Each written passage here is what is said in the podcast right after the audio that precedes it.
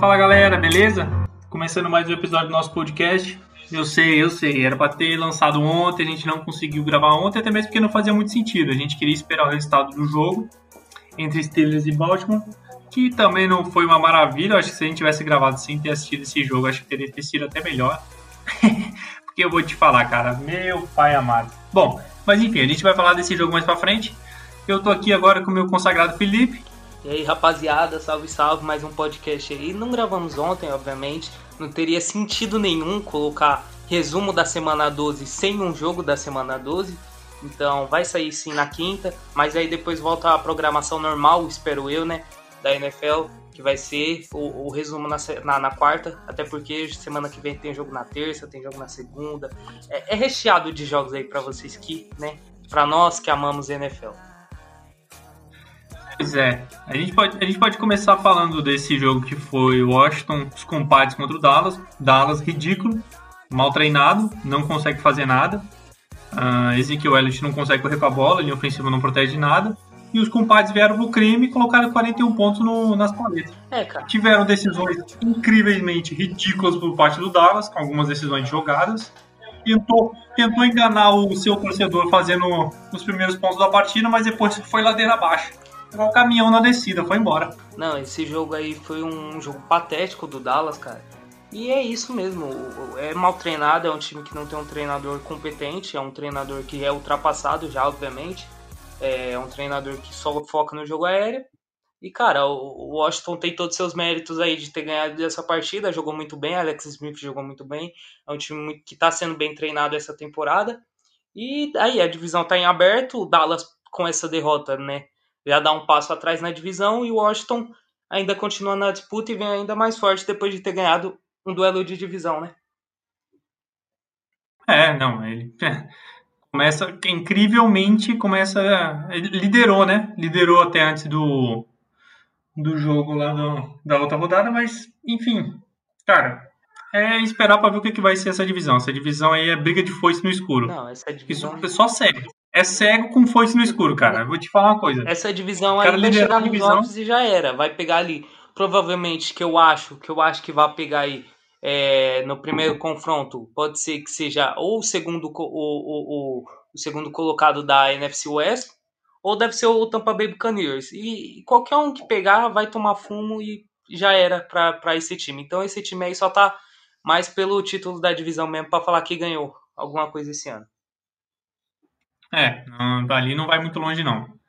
E passando pro jogo que foi mais cedo, foi Houston Detroit.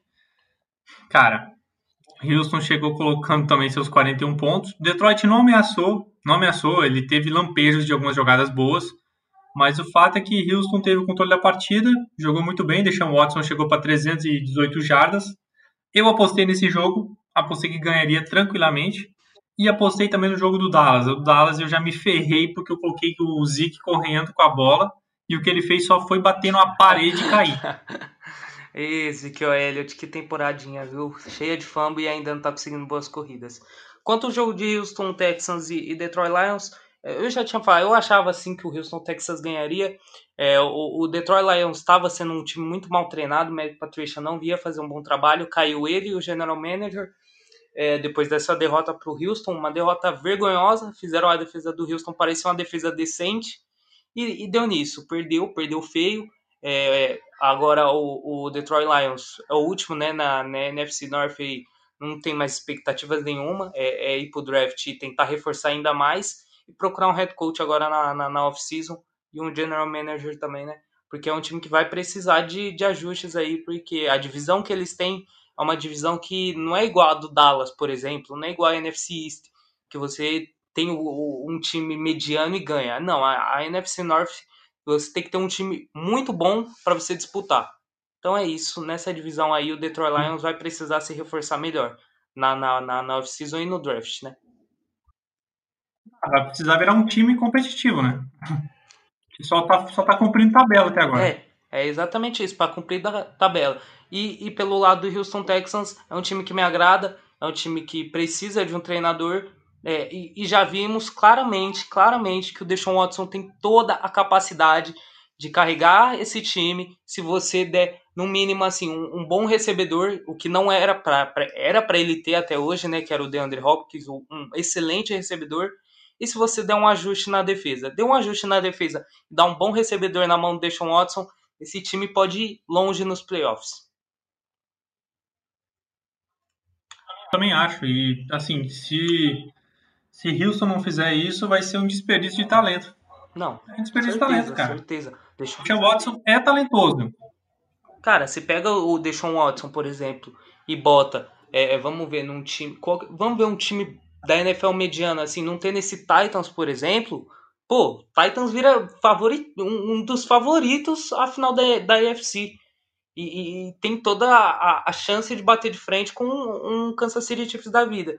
Só que, cara, no Houston Texans dá até pena do cara, mano. O cara toda hora, ele recebe o snap e já tem que correr pro lado para improvisar, porque não dá tempo para ele jogar e não tem recebedores. O, o, o Will Fuller ali é, é, um bom recebedor, só que assim, ele não é aquele recebedor que você possa olhar no final do jogo e falar, pô, aquele cara ali vai resolver o jogo. Não é assim. Esse cara era o DeAndre Hopkins, que o Bill O'Brien fez o favor de trocar o, o cidadão para um running back e uma escolha de segunda rodada. Parabéns. Não, isso foi, foi, foi ridículo, foi ridículo. Bom, dessa rodada, que foi na, na quinta-feira, já começou assim, uma voadora no lustre. Lembrando que Baltimore Ravens e Steelers foi adiado para domingo, depois foi adiado para terça, e aconteceu ontem o jogo na quarta, então não teve jogo no, no Thanksgiving do, do, do Steelers e do Ravens, por isso que né, não falamos ainda. Isso.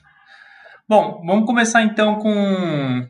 Continuar agora com Las Vegas e Atlanta, cara. Eita! Las Vegas e Atlanta. Eu só queria dizer uma coisa. Ferrou bonito as apostas da galera. Mas ferrou de um Não, jeito. Os Raiders essa semana aí veio falou assim, mano, nessa semana a gente vai paçocar como nunca nessa vida. Porque foi um, um, um chute na bunda de Las Vegas do Atlanta Falcons. Foi uma sua, 43 a 6.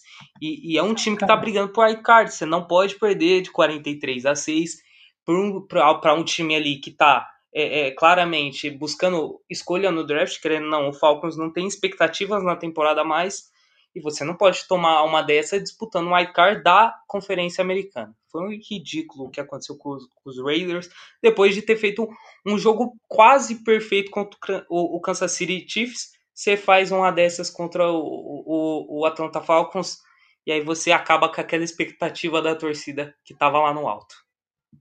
Pois é, o, o, que, o que me quebrou as pernas foi o seguinte: eles fizeram um jogo contra o Kansas City, eles fizeram um jogo muito bonito, muito bonito de se ver. Disciplinar, sabiam o que tinham que fazer, a estratégia estava tava sendo adotada, a estratégia foi do começo ao fim com ela, embaixo dos braços. Beleza, é isso aí, vamos, a gente tem que encarar os campeões? Vamos encarar dessa forma. E machucou, machucou demais Kansas City. E o que, que tu esperava do confronto dos Raiders contra o Atlanta? Bom, bom, pelo menos com, se com os atuais campeões eu conseguir botar uma pressão, quase ganhei o jogo de uma maneira até não heróica, mas de uma maneira, de uma maneira disciplinar, focada. E eu vou lá em Atlanta e cometo essa barbaridade, jogo dessa forma. Não dá. O Derek Carr, cara, sofreu três turnovers, cara. Três. Mas o, o Derek Carr é muito, é muito, ele não é tão dependente do, do, do playbook como o Jared Goff é, por exemplo, no, nos Rams. Só que, cara, é assim, o, o Derek Carr, ele precisa do playbook do, do Joe Gruden funcionando pelo menos um pouco. É, passes rápidos, passes em screen. E se isso começa a dar errado, a pressão começa a chegar, ele tem que sair do pocket, cara, aí vira uma zona, né? O Derek Carr volta a ser o Derek Carr de 2018 é, é samba no pocket, sai pro lado errado, corre em direção à pressão, passe displicente, não cuida da bola, aí toma fumble. Então, cara, é ridículo, foi ridículo essa derrota. Você pega ali o, os Raiders, você fala, ganhou do Denver Broncos, ganhou bem do Denver Broncos, deu uma surra numa defesa boa do Denver, pegou o Kansas City e deu um trabalho, e aí pega o Atlanta Falcons, você imagina o que? Ah, agora vem outra surra igual fez no Denver Broncos. E aí vai e toma uma dessas é pra, é pra broxar logo o torcedor de vez, né? A, a, pistola tá, tá carregada daquele jeito, você toma uma derrota dessa, você fala, opa, calma aí, também não é bem assim que, que as coisas funcionam, né? Não é mesmo? Então foi uma derrota ridícula do, do, do, do Las Vegas Raiders. E agora vai ter que, né, correr atrás, né? Tem que ganhar jogos em cima de jogos, porque o Wildcard tá muito disputado na, na Conferência Americana. Não, o Wildcard ele tá, tá tipo assim, uma briga de titãs. Briga de titãs. O negócio não vai ser fácil. Não adianta, a gente acha que tem três times disputando isso. É Bucks, Raiders e. Não, é. O outro é o Tennessee? É, é, é Baltimore Ravens, Cleveland Browns, Tennessee Titans, Las Vegas Raiders, Miami Dolphins e tem mais um time? Acho que é esse. São, são esses cinco é times. É gente demais. É gente demais brigando por vaga, cara. E você não pode. Você, se você quiser pegar essa vaga, você não pode ir lá em Atlanta lá, e tomar 43 pontos. Não, não, não pode. É, foi uma derrota cachapante, mas não tem muito o que falar desse jogo. Foi, foi uma. Foi, foi um, um, um delay mental do Derek Carr nessa partida, sofreu turnovers e o Atlanta Falcons conseguiu aproveitar é, o mau momento do, do, dos Raiders na partida, né? Foi, foi isso mesmo que aconteceu. Bom, vamos, pra, vamos passar para o jogo seguinte, que foi os Chargers e Buffalo. É, foi um. Rapaz. Eu gostei desse jogo. Eu gostei, achei, eu achei, eu esperava bastante desse jogo, esperava até um pouco mais do Justin Herbert, Herbert é, porque apesar de pegar uma boa defesa, é uma boa defesa no papel, não é uma boa, não está sendo uma boa defesa na temporada em si, mas é uma boa defesa no papel. Foi um jogo até que disputado ali em, em, em um certo momento do jogo. Só que o Josh Allen saiu por cima, o Herbert teve interceptação, o que está sendo, querendo ou não, é uma coisa, um costume na temporada. O, o Josh Allen também teve foram bons jogos. O, o Herbert fez mais de 300 jardas de novo. É um jogador que tem um braço muito forte, é um jogador que tem um passe muito preciso. É, e infelizmente conta com uma defesa do, no time dele muito mal, uma defesa horrível que é a dos Chargers, é uma defesa que entrega, entrega jogos. E, cara, entregou até pro Singletary. O jogo terrestre do, do Buffalo Bills não é um jogo terrestre de alto nível. E mesmo assim, o Buffalo Bills conseguiu fazer um estrago na defesa é, do, do, do Los Angeles Chargers.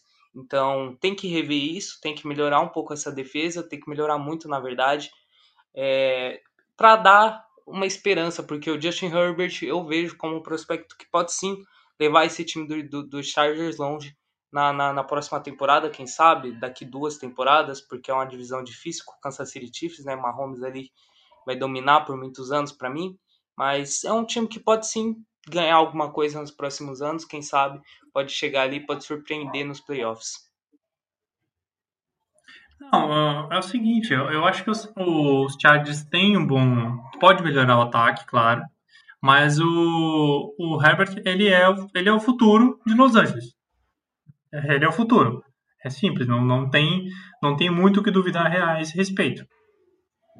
Não, certeza, isso aí é uma certeza. Ele tem um braço muito forte, é, ele é preciso, ele tá sendo muito preciso na temporada, apesar de algumas interceptações ali que você, olha, você acha um absurdo, que são, é um calor ainda, querendo ou não, né? É um jogador que tá se adaptando ao playbook, não tem um, um grupo de recebedores esplêndido, mas tem um, um, bom, bons recebedores, tem o Eckler, tem o, o, o Ellen, tem o Ellen, então é um time bom, é um, é um ataque é, na medida do possível, bom. Então, é um time que, que me agrada para as próximas temporadas.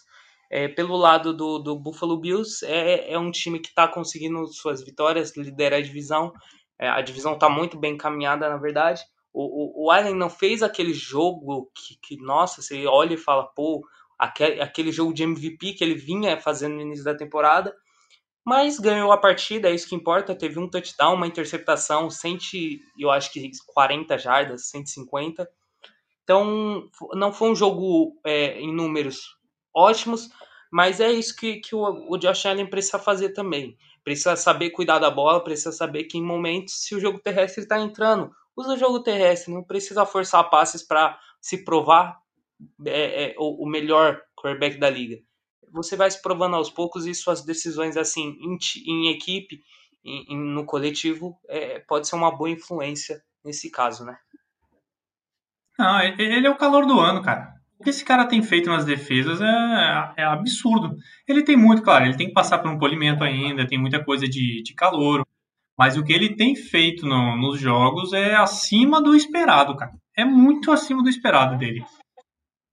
Muito. Então, é o seguinte, o, tá bem encaminhado, tá, tá bem encaminhado, eles sabem o que vão fazer. Talvez o técnico não fique. Se duvidar muito, o técnico talvez não fique, porque a defesa, a defesa ela tem um problema. Ela fica muito soft. Ela fica muito soft no segundo período.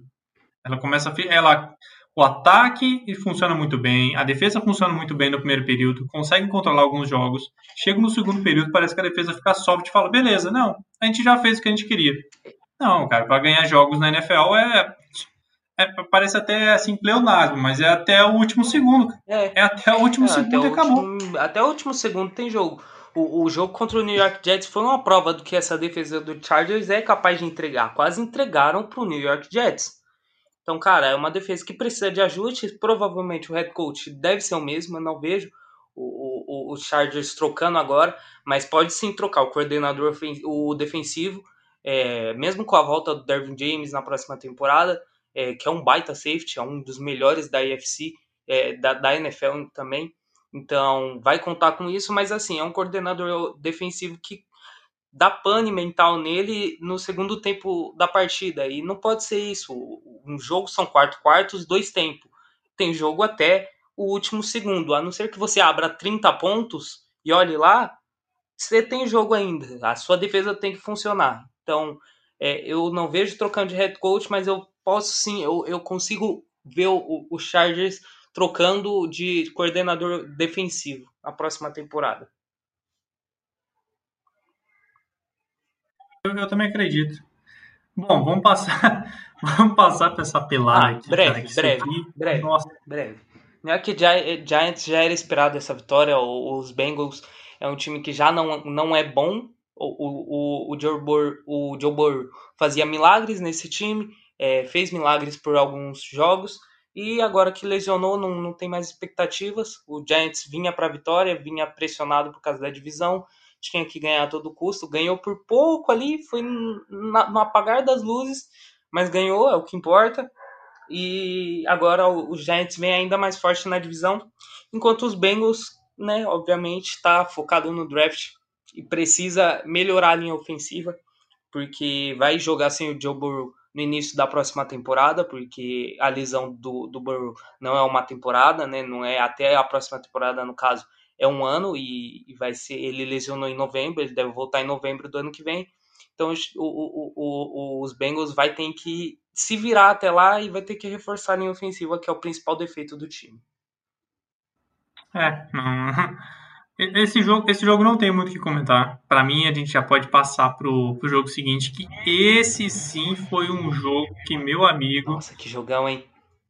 prendeu a respiração de todo mundo. Por pontos, a gente diria que não, mas foi um confronto muito bacana. Irmão, 178 um jardas. 178 jardas. Que, que que esse cara... Mano, esse cara deve usar alguma coisa. Não é possível que o cara entre em campo daquele tamanho, daquele peso e mete 178 jardas na defesa.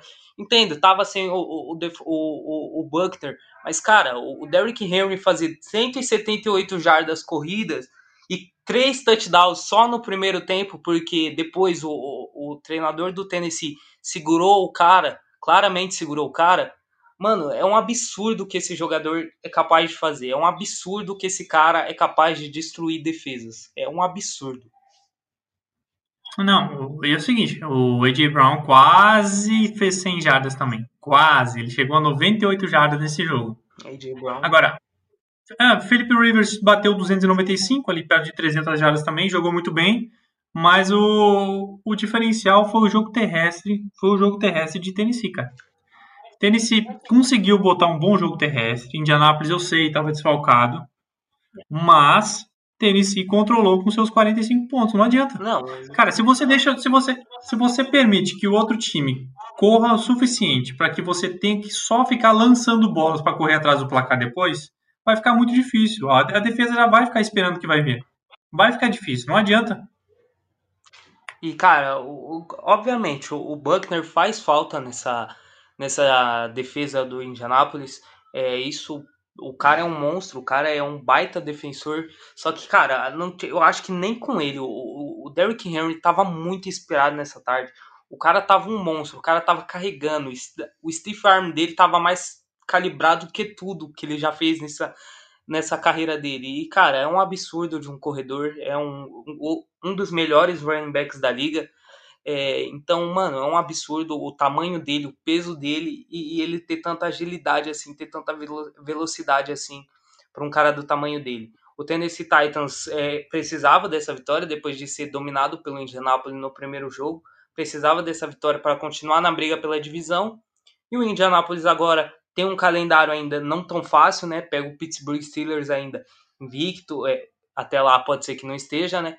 Mas é um time que ainda tem um calendário não tão fácil daqui para frente. E, mano, a divisão tá em aberta e foi um baita jogo do, do, do Tennessee Titans, provando que é um time que vem para brigar de novo pela final da, da Conferência Americana. É, segue Eu até, eu até acho que esse confronto, vamos dizer assim, lá nos offs, que pode acontecer entre Titans e Steelers, cara, é um. Assim, vai ser uma coisa de louco, cara. Vai, vai ser, porque, se, porque a defesa do Steelers tá sofrendo contra o jogo terrestre. Tá sofrendo. Apesar que no primeiro, na, no primeiro confronto deles na temporada, foi na semana 7, é, já tava sem o Devin Bush. É, o Steelers neutralizou o Derrick Henry, neutralizou, anulou completamente. É, cara, ainda sim, o cara teve um touchdown naquela partida e teve 80 jardas. É para é ver o absurdo que esse cara é. Então, vai ser um. Pode ser um, um confronto que vem a acontecer e pode ser um baita confronto nos playoffs. Acho que vai ser um negócio de, de prender a respiração mesmo. Agora, cara, esse, esse próximo jogo aqui ele foi até, foi até emocionante porque os Cardinals, cara, eles lutam até o final. Não. Os, os Cardinals, eles. eles os, porra, os Cardinals Contra New England, cara, eu esperava que o Arizona Cardinals fizesse um jogo assim de, de mostrar para eles, falar, ó, é o seguinte, vocês não estão jogando com com Arizona de capengando não, amigo. A gente tá jogando aqui com bala na agulha. Ah. Mas não foi o que a gente viu, não foi o que a gente viu. Teve uma jogada no primeiro tempo que foi uma era uma terceira para era uma terceira pro gol, não entraram. Aí em vez de chutar o goal, os caras falaram: "Não, vamos tentar uma quarta". Ah, tudo bem, a gente tá aqui Tá aqui em New England, mas ah, não tem grande problema não. Ah, não tem? Beleza, pagaram caro. Os três pontos que não fizeram lá, ou até mesmo o field goal errado no final da partida, que tiveram a chance de ganhar, selar a vitória, não, não conseguiram converter. Fizeram falta, fez é. falta aí, porque Fizeram, perderam por fez falta, mas assim, perderam por, por New England, é, New England não fez um jogo bom, não fez. Ah, normal, é, tudo normal lá. Cara, Kenilton sofreu de novo de novo interceptação. Ele tá, ele tá, tá muito mal, assim, cara. Quando ele tem que sambar no pocket, quando ele vê alguma coisa colapsando, ele toma, tá tomando decisões erradas. Ele não tá ajudando New England. E até mesmo teve uma, teve uma hora da partida que ele sofreu turnover. Aí saiu o ataque, entrou a defesa, e quando ele tava na sideline, ele, ele deu um sorriso assim, falou, pô, cara. Diz ele que não quer, não quer saber de stats, não, ele quer saber de ganhar. O problema é que o time nem ganha e os stats dele nem são bons. Então, ou seja, nenhum nem outro. O, o time do New England essa temporada é ridículo. Eu não sei como ganha de Baltimore e como ganha de, de Arizona. A Arizona, para mim, essa partida foi ridícula. O, Kylie, o, o Murray fez uma partida, olha, pavorosa. Pavorosa. É, foi um time pavoroso de ver o, o jogo, o retorno. O New England teve um retorno de, de, de punch ali de quase 80 jardas, se não me engano.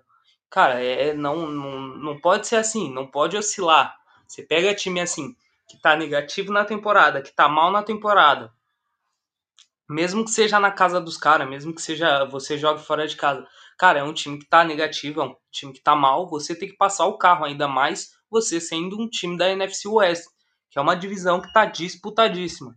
Então, assim, não pode errar desse jeito que, que errou o Arizona Cardinals é, contra o New England, na situação que o New England se encontra nessa temporada, né?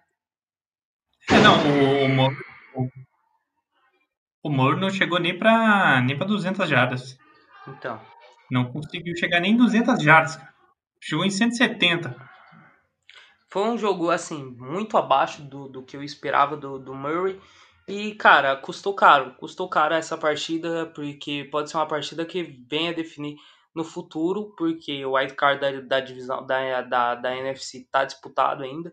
É, não tão disputado igual a da NFC, mas está disputado. E, aquela divisão ali que estava em aberto agora, você dá um, um respiro pro, pro Seattle nessa semana. Você dá um respiro pro Seattle. Você perde para New England e, e, você fala assim, ó, oh, Seattle, agora faz o que você quiser, ainda mais com o Seattle ganhando a partida, né, do, do, do, do Philadelphia Eagles que aconteceu na segunda, que depois a gente vai falar.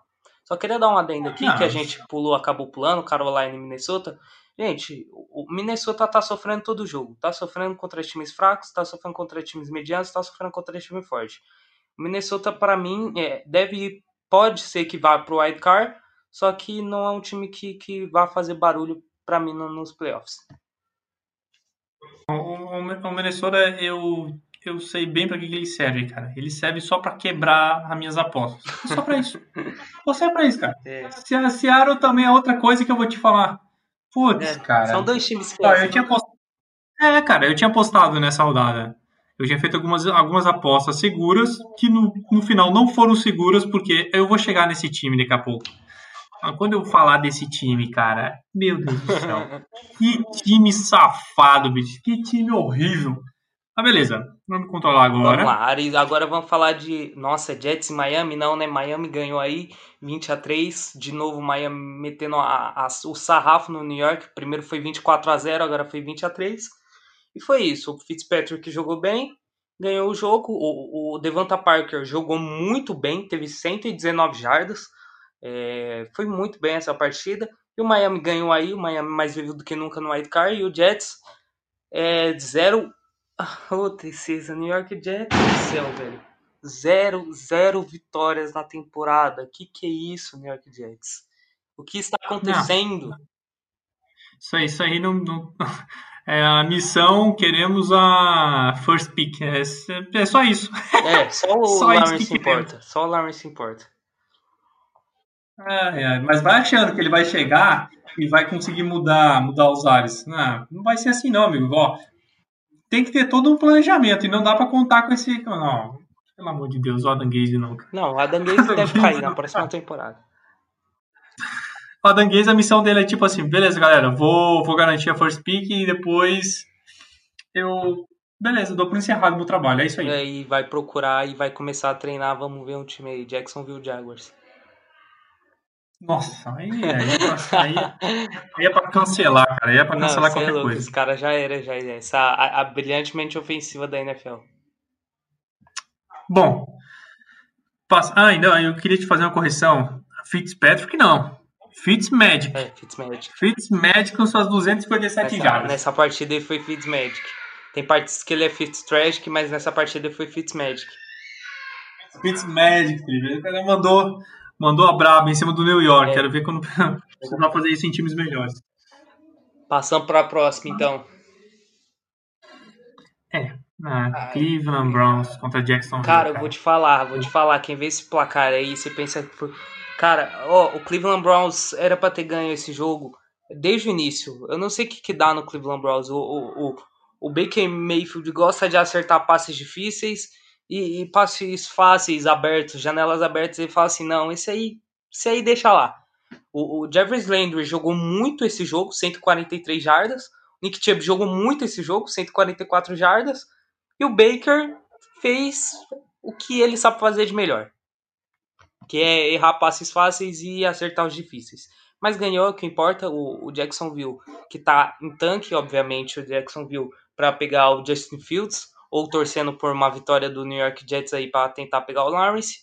É, Jacksonville, coitado, não tem mais expectativa nessa temporada. Não é um time que me agrada, é um time ruim, é um time que precisa de ajustes e pode ser que comece na próxima, no próximo draft pegando um quarterback nessa primeira na, na, na, na, prime, na escolha de primeiro round que eles tiverem. Enquanto o Cleveland Browns é a defesa, cara. A defesa é é, pavoro, é pavorosa a defesa do Cleveland, a secundária é pavorosa, é, passes longos cedidos para o terceiro quarterback do Jacksonville, porque não foi nem o Luton, nem o, o, o Minchel que jogou essa partida. Então é uma defesa pavorosa do Cleveland. Tá sem o Miles Garrett ainda. E cara, se, se desse jeito que tá, desse jeito que tá, vai pegar o Tennessee Titans agora. Olha, eu tenho até medo desse jogo. Ah, não, vai ser. Esse time, esse time com essa defesa aí, encarar o Tennessee vai ser bucha. É, vai de ralo, vai de ralo, o time vai de ralo de vez, porque. Mas o que a sorte dele é o seguinte, a campanha que o Baltimore tá fazendo também é também deixa claro que eles podem sonhar com alguma coisa. Não, não é pífia a campanha. O Baltimore tá ajudando o Cleveland nessa temporada, porque o Cleveland agora tá 9-3, Baltimore 6-5, é, se afundando cada vez mais na divisão. E a disputa por wildcard aí continua na mão do, do, do, Cleveland. Tudo depende deles. O Cleveland depende apenas deles mesmos. O Cleveland ainda pega Cincinnati Bengals, Cleveland pega o Tennessee Titans, pega o Pittsburgh Steelers, pega o Baltimore Ravens.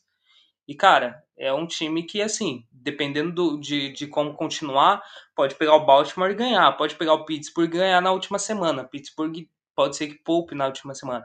Então é um time que aí vem forte no wildcard e, mano, mas do, do jeito que, que essa defesa tá, é, é, é e eliminado na primeira rodada. Da primeira rodada não passa. Não tem, não tem muita perspectiva pro time, não. Continuar jogando esse futebolzinho aí para tomar 25 pontos do Jackson e quase tomou ponto porque eu apostei nos Browns. Eu falei, cara, será que.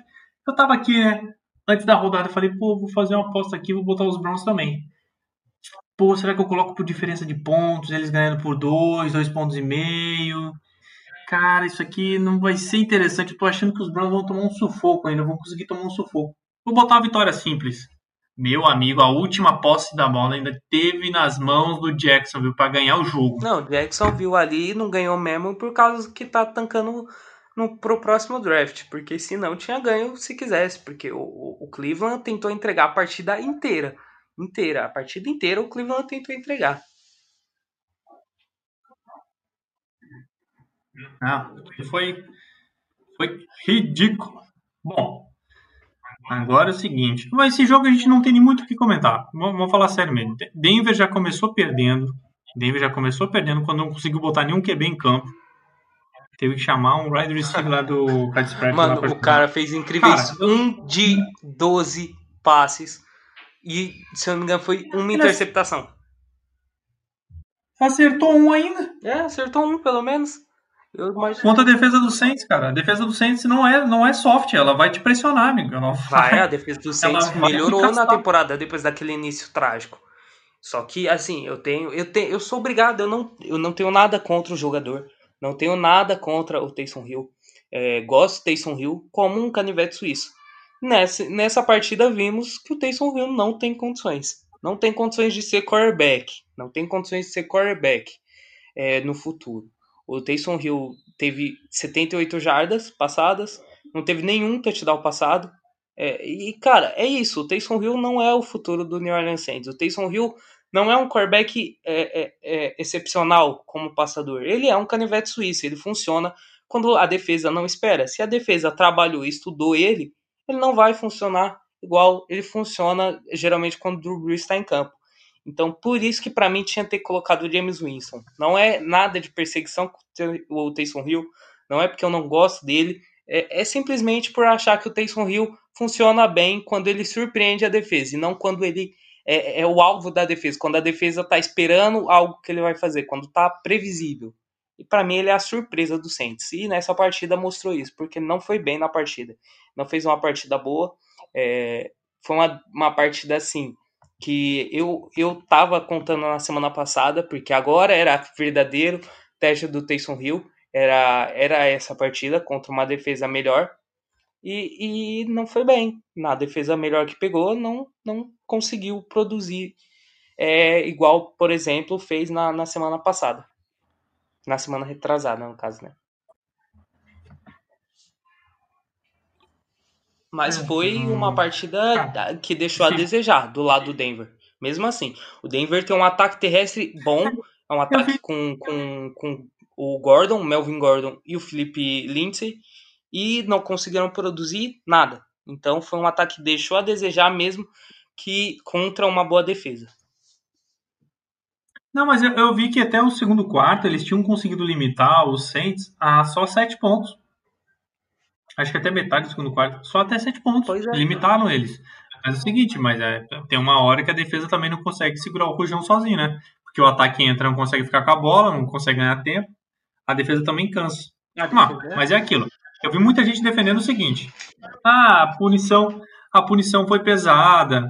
Ah, tiveram que jogar sem QB. Ah, mas não deveria ter feito isso. Ah, mas adiaram outros jogos. Eu falei, amigo, quem, quem parece que pegou Covid, que tinha testado positivo, tinha sido Andrew Locke.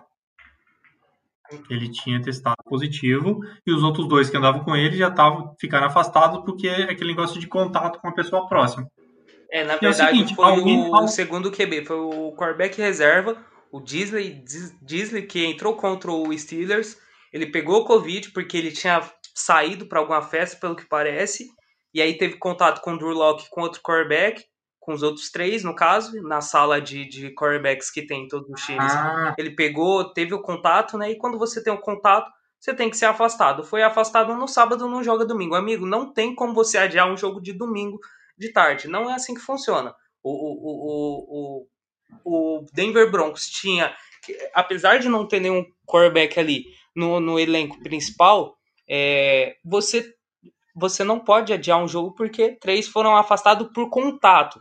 Porque não foi como se fosse o Ravens, que todo mundo ali estava contagiando, todo de um caso diferente. Se afastou os que tiveram contato, você afastou o cara que testou positivo, os outros testaram, deu negativo, vai para o jogo, independente da situação. Independente da situação. Não, isso foi porque não seguiram os protocolos. Isso aconteceu, não foi não foi porque ah, eu peguei porque eu joguei contra um outro jogador que ele depois ficou positivo, testou positivo para Covid. Não, você saiu, amigo. Você furou o protocolo de quarentena. Não foi igual o Baltimore, por exemplo. Eu vou usar o exemplo do Baltimore. Muita gente acha que, que a NFL falou. Gente, assim, o Baltimore foi o que, a, o, o que saiu na, nas notícias foi o seguinte. Um, um, um cara da comissão, o preparador físico de Baltimore, estava é, desfilando é, sem seguir os protocolos da NFL, não estava seguindo os protocolos, pegou Covid, transmitiu para um, o cara preparador físico, transmitiu para outro e começou essa, essa, esse surto de Covid dentro do, dos Ravens.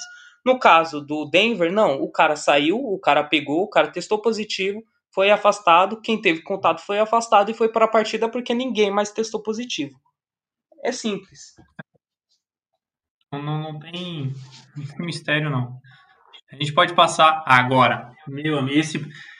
Você que tá esperando a gente é o seguinte, cara. Eu tô indignado porque os Rams conseguiram perder pro São Francisco 49ers, que tem o quê? Devia ter, acho que uns moleques de 13 anos, um de 17, dois de 20, porque não tinha jogador, amigo. Não, não tinha jogador para jogar, tá tudo lesionado, tá com Covid.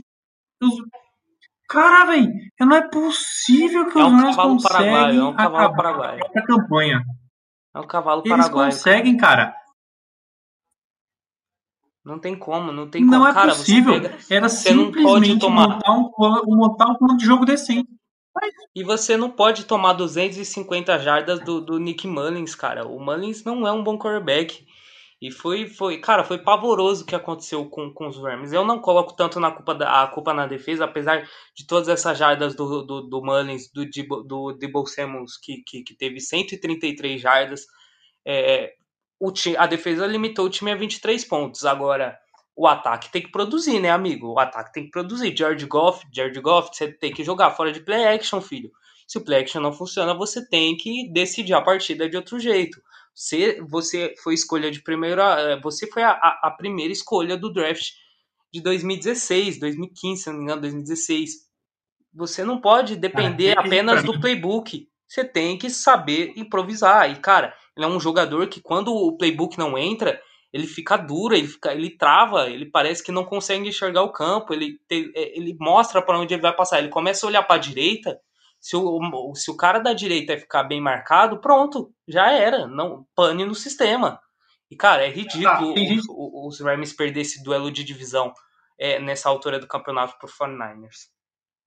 Tem, tem gente que vai achar até um pouco demais, mas eu, eu para mim é o seguinte, não, não tem outra coisa. O Goff é o limitador desse time. Ele limita o time. Não, é a defesa joga muito bem. A defesa subiu o patamar. Estava entre umas, uma das cinco melhores da liga. Jogando muito bem. Aaron Donald é um animal. Força sec, dá sec, força turnover. Ramsey jogando Cara, muito bem essa temporada, Ramsey. Exatamente, exatamente, jogando muito. Agora o ataque tem que produzir. Ah, mas o ataque como um todo, ele não está encaixando as rotas e às vezes só está funcionando o play action. Amigo, quem é que está comandando esse ataque? Se vira, tem que se virar. Se vira, amigo. Se. Tem que dar um jeito. Jared Tira o freio de mão, é, cara. Foi escolha número Falta. um do draft. O, o cara consegue ser o, o, o freio de mão do, do time do, dos Rams que se não fosse ele, se fosse um quarterback, por exemplo, igual o próprio Deshaun Watson, cara, os Rams eram o favorito da NFC hoje. Então é isso, cara. Os Rams perdeu essa partida, perdeu uma derrota patética do, dos Rams é, na divisão mais difícil da NFL. Se perde um duelo de divisão para o pior time da divisão, é, não pode acontecer isso. Você perde para o Mullins metendo 252 jardas na sua defesa, tem alguma coisa errada aí entendeu? Então os Rams é, vinha de uma vitória contra o Tampa Bay Buccaneers, e aí você acha que vai engrenar, você fala assim, pô, agora pega o 49ers que tá cheio de lesão, cheio de, de jogador fora, e, e aí você perde, você dá uma. A mesma coisa do Arizona. Você dá uma brochada, cara. Você dá uma brochada.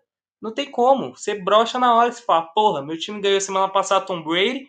Interceptação, os caralho meteu ponto, a defesa jogando muito, e aí pega o 49ers e, e, e cede 250 e poucos jardas pro quarterback, o terceiro quarterback do time. Ah, não, não rola, não rola, não rola.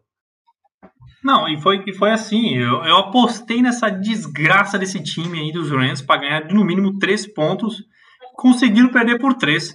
Bicho, quando eu vi o resultado eu fiquei indignado, eu falei, não é possível, cara. É muito incompetência. Nossa, eu tava na rua, tava fazendo alguma coisa.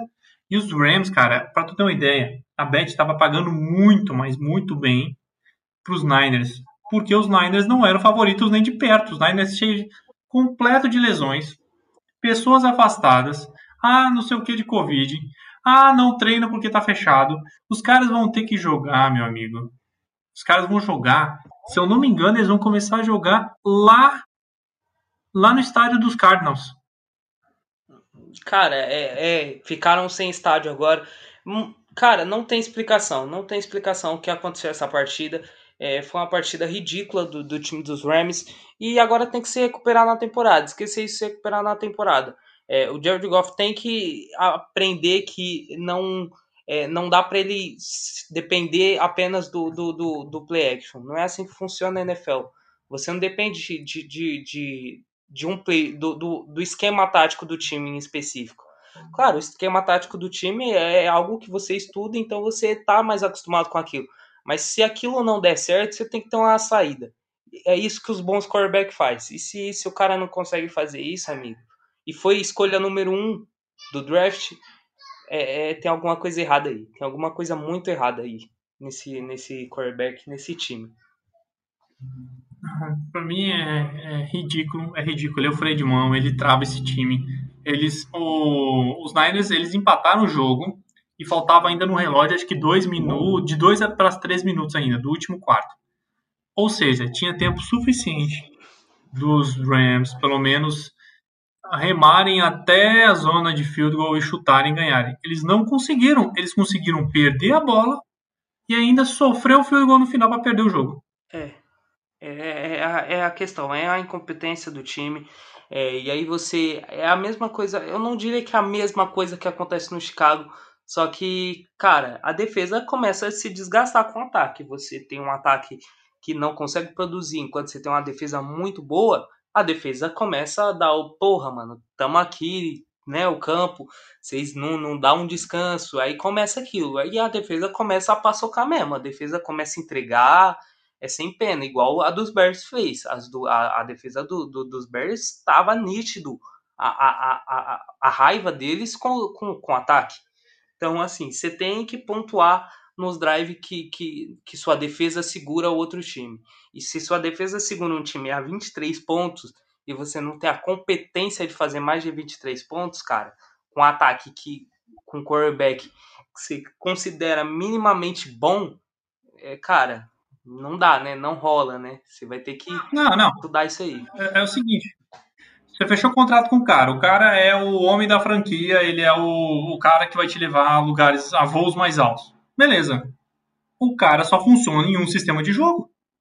Você, esse cara, cara, o golfe é limitado demais. Eu até brinco, galera, eu até brinco assim com o pessoal lá no, lá no grupo do WhatsApp. Eu falo assim, mano, eu rezo pra um dia o Aaron Donald chegar assim no vestiário e lamber na porrada o golfe, cara. Pra ele aprender que o negócio é o seguinte, irmão, tu tá fazendo eu suar sangue por esse time e tu tá de sacanagem de fazer essas escolhas no ataque. Não, Tem que lamber na porrada mesmo. Não, não dá. O Aaron Donald, Jalen Ramsey, os caras devem estar tá puto altura desse, nessa altura do campeonato com o Jared Goff. Deve estar tá puto. Foi uma derrota muito, muito, muito decepcionante do, dos Rams.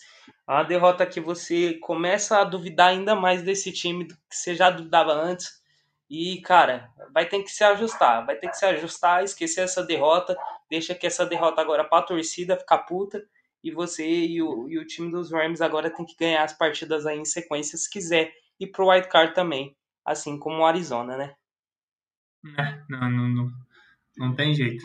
Bom, agora, meus queridos, agora é o seguinte.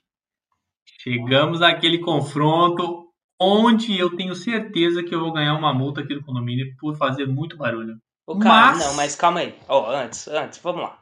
Eu tenho que dizer, o placar não mostra o que foi o jogo. O jogo foi muito bom. Nem um pouco. Eu gostei muito do jogo. Hum, muito não, mas eu gostei do jogo. Foi uma partida que me agradou.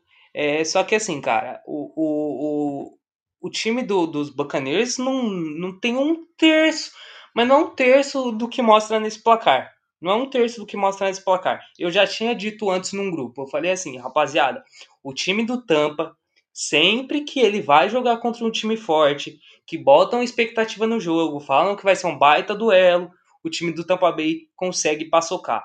E quando pega um time fraco, como o Giants, como pegou o, o, os Panthers, eles conseguem dar jogo. Então foi a mesma coisa para mim. O, o, time do, do, do, do, Kansas dominou o jogo, o time do Kansas City fez o que quis. É, dado o momento, estava 27 a 10 a partida, 27 a 10.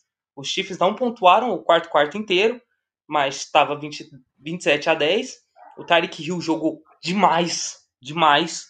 O cara jogou um absurdo e o, o, o Tampa Bay tá sofrendo muito com o playbook, tá, não tá conseguindo adaptar o playbook deles com o Tom Brady, não tá conseguindo casar os dois. O Tom Brady não é um jogador com braço tão calibrado, com passes longos, tão longos, é, em todo, principalmente com muitos passes longos, né, cinco por, por jogo. E, cara, cara, se isso não casa, você tem que mudar. Você tem três wide receivers versáteis apesar de ser wide receivers rápidos que gostam de rotas verticais, você é, são versáteis. Então, se você tá vendo que o Tom Brady não tá conseguindo fazer passes longos e toda hora, se você olha, toda hora ele tá flertando com interceptação, você muda, cara. Coloca ele para passar em slant, coloca ele para passar em rotas rápidas. É o básico do, que, o que você pode fazer pelo cara. Então, o, o, o Tampa Bay precisa melhorar isso, precisa melhorar a defesa terrestre se, é, a defesa em si, na verdade, que de, uma, de umas semanas para cá vem mal. Se quiser é, mesmo sonhar com Super Bowl igual a, a torcida sonha, não é mesmo?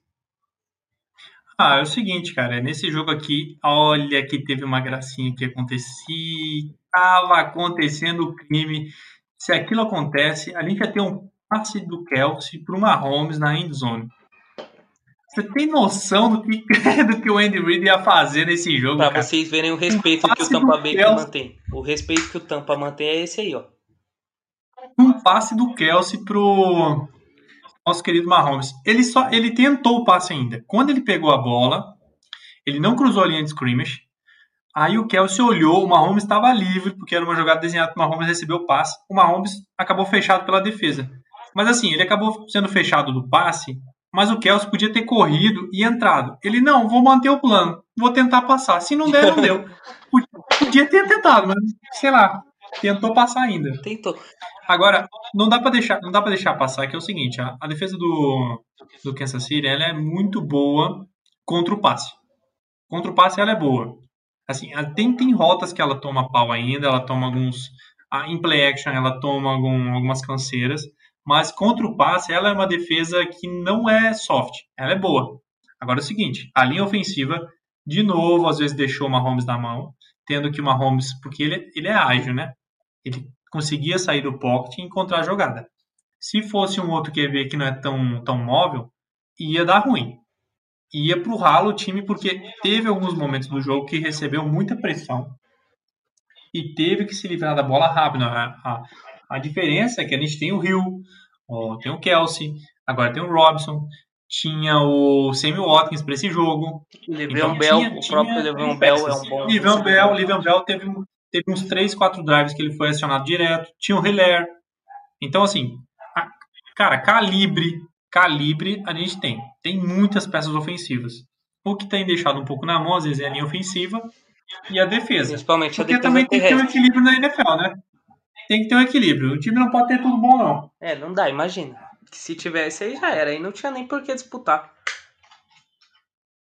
Cara, é, é, sinceramente, é o que eu disse, cara. É um jogo que a gente esperava, que muita gente esperava muito. Eu não esperava tanto, por causa exatamente do que eu falei. E se concretizou, cara. É, a gente podia ficar horas falando.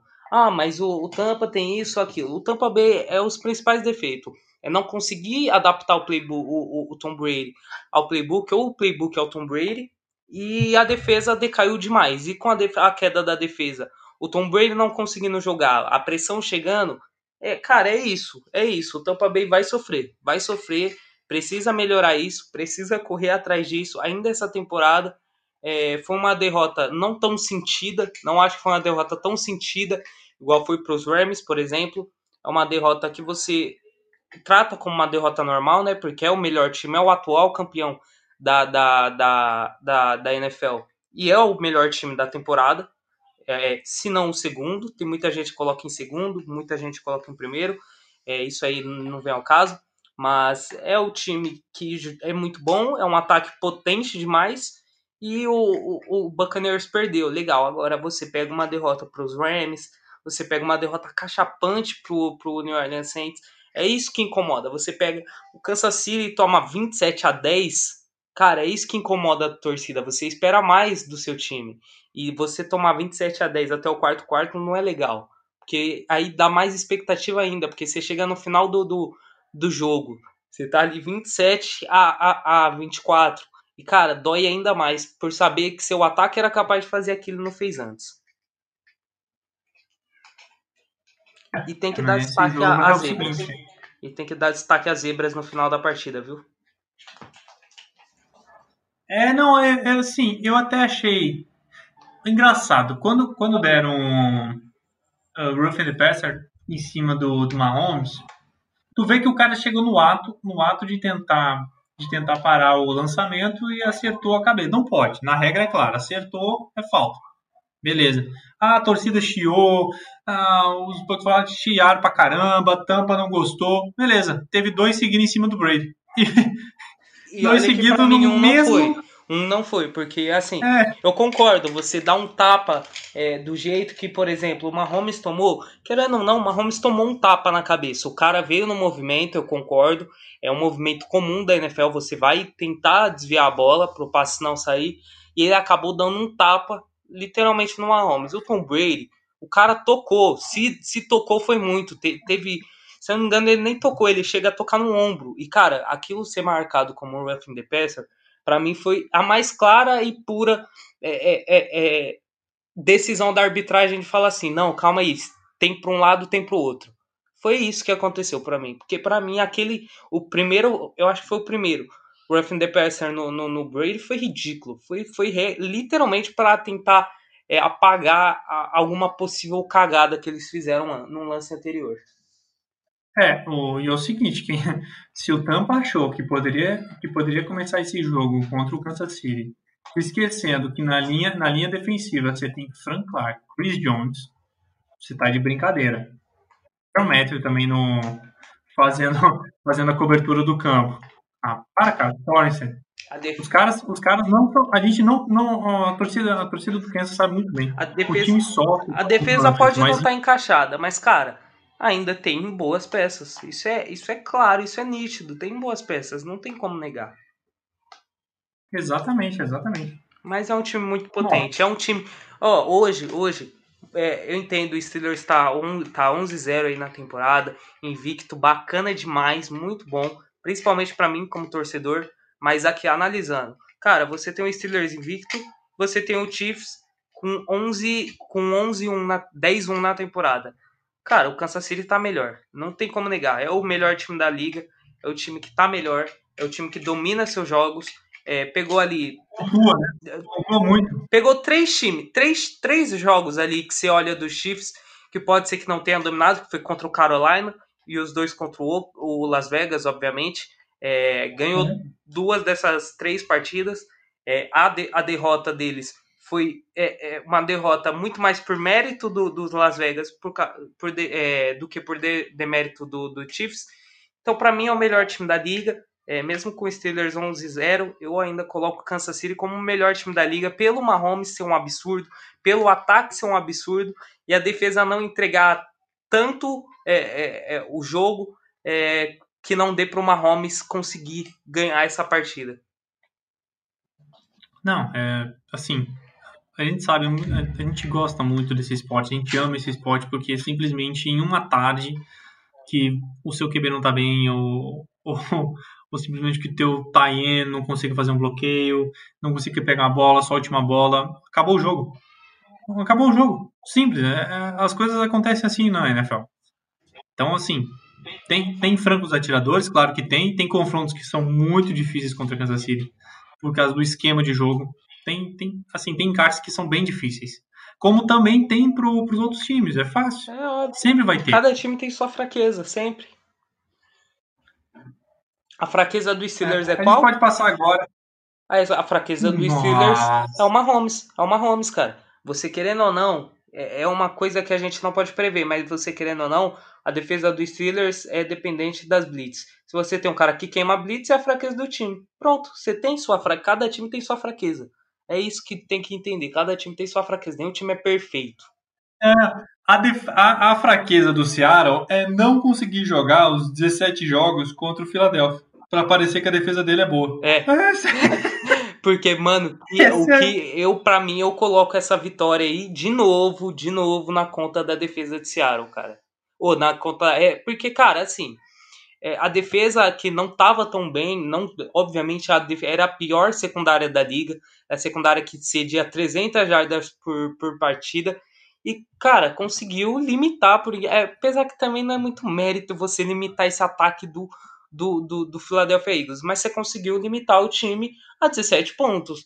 É, foi um jogo assim que eu confesso, eu assisti na íntegra, porque eu dormi durante o jogo, é porque tava cansado e o jogo tava ruim, então eu dormi, mas cara, foi, eu, eu depois eu vi na íntegra, o Carson Wentz continua os meus problemas de sempre, e o, o, o, o Seattle Seahawks deu a sorte, eh, deu a sorte não, perdão. O Seattle Seahawks teve a competência da defesa jogar bem essa partida e o ataque conseguir fazer o trabalho mediano deles, né? Que foi, não foi um ataque espetacular, não foi um ataque é, bom, né? Contra uma defesa tão fraca, mas conseguiu fazer ah, o, o, o, trabalho para ganhar a partida. Não, fez o que tinha, fez o que tinha que fazer bola no DK Metcalf e vê que ele, vê que ele resolve pra gente. ah, cara, eu, sinceramente não, não dá, cara. O Philadelphia não dá. Não dá. O Philadelphia, Philadelphia tá... é patético, é patético. Pate... Quebrado, eu, eu odeio é ver o Philadelphia jogar. Odeio ver o Philadelphia jogar. É um time que não me atrai em nada e é um time que se. Nossa, se olha, é uma preguiça de jogar. O Carson Wentz é, é, Cara, parece que você tá vendo um jogo amador. Parece que você tá vendo um jogo, uma pelada. Nem o Pro Bowl é tão, é tão feio de, de se ver igual é, é de ver o time do Philadelphia Eagles. É ridículo, é ridículo. Ó, oh, mas a, a, temos que dizer o negócio seguinte: a linha defensiva é muito boa, cara, do Philadelphia. Não, eu gosto da linha defensiva do, do Philadelphia. A linha do defensiva tem, tem ótimos nomes, forçou muito o nosso amigo Russell Wilson, ele teve que se virar muitas vezes correndo, às vezes não conseguia, tomava teco. Cara, teve, teve acho que uns dois lances que foi three and out, cara, não conseguia. A defesa do, do Philadelphia, realmente, a defesa, a defesa do Philadelphia não é o maior problema. Você tem um Darius Slay, que era um, um baita cornerback no, no Detroit Lions. Então, a defesa, apesar de ser um problema, não é um problema, mas não tá tão bem na temporada, igual, por exemplo, foi decisiva no Super Bowl contra o New England, é, cara, é uma defesa ok, é uma defesa mediana para bom. Agora, o ataque não tem como. Você não tem como sua defesa sendo mediana para boa e limitando um time a 23 pontos. Seu ataque não pode fazer 17 e querer ganhar jogo. Não é assim que funciona a NFL. E é isso que o ataque do Philadelphia faz. A média do, do ataque do Philadelphia é 17, 20 pontos. É, cara, só, só não é mais patético ver esse ataque porque o dos Bears tá aí pra, né, pra disputa. Nossa, dos Bears. Os dos Bears é. Bom, é, desse jogo aí, cara, é o seguinte, é um time quebrado mentalmente, não consegue fazer nada, só a defesa, só a defesa consegue segurar ou fazer as suas atividades plenamente dignas em campo. O ataque não funciona de jeito nenhum. Ah, o Russell Wilson vai ter uma semana tranquila, porque o próximo confronto também é muito fácil. Não, na verdade, a próxima agenda do até daqui para o final da temporada, a temporada regular, o Seattle vai nadar de braçada porque só pega time, time fraco. E torcedores time do fraco. Philadelphia nem é, não, não fica puto, porque você sabe que, que a realidade do time é essa. É um time que tá fraco, é um time que tá, tá ridículo de ver. Se a torcida do Philadelphia gosta de ver esse time jogar, parabéns, viu? Parabéns, porque, mano, não tem condições. Não, é ligando pra farmácia o tempo todo pra pegar um remédio, um calmante, alguma não, coisa. Não, um calmante, pega uma cerveja, um barril de, de vodka, sei lá, cara, porque ver esse jogo em sã consciência só se for um Sunday Night Football mesmo, pra assistir o único jogo do dia. Nem isso eu consegui assistir, porque eu tava muito cansado e eu, né, capotei. Ah, muito, muito ruim. Pelo amor de Vamos Deus. falar do, do jogo brevemente do, do, dos Bears do, do, dos Packers? Ah, pode ser. É, eu, eu, vou fazer o seguinte, vou, vou te ajudar nessa aí.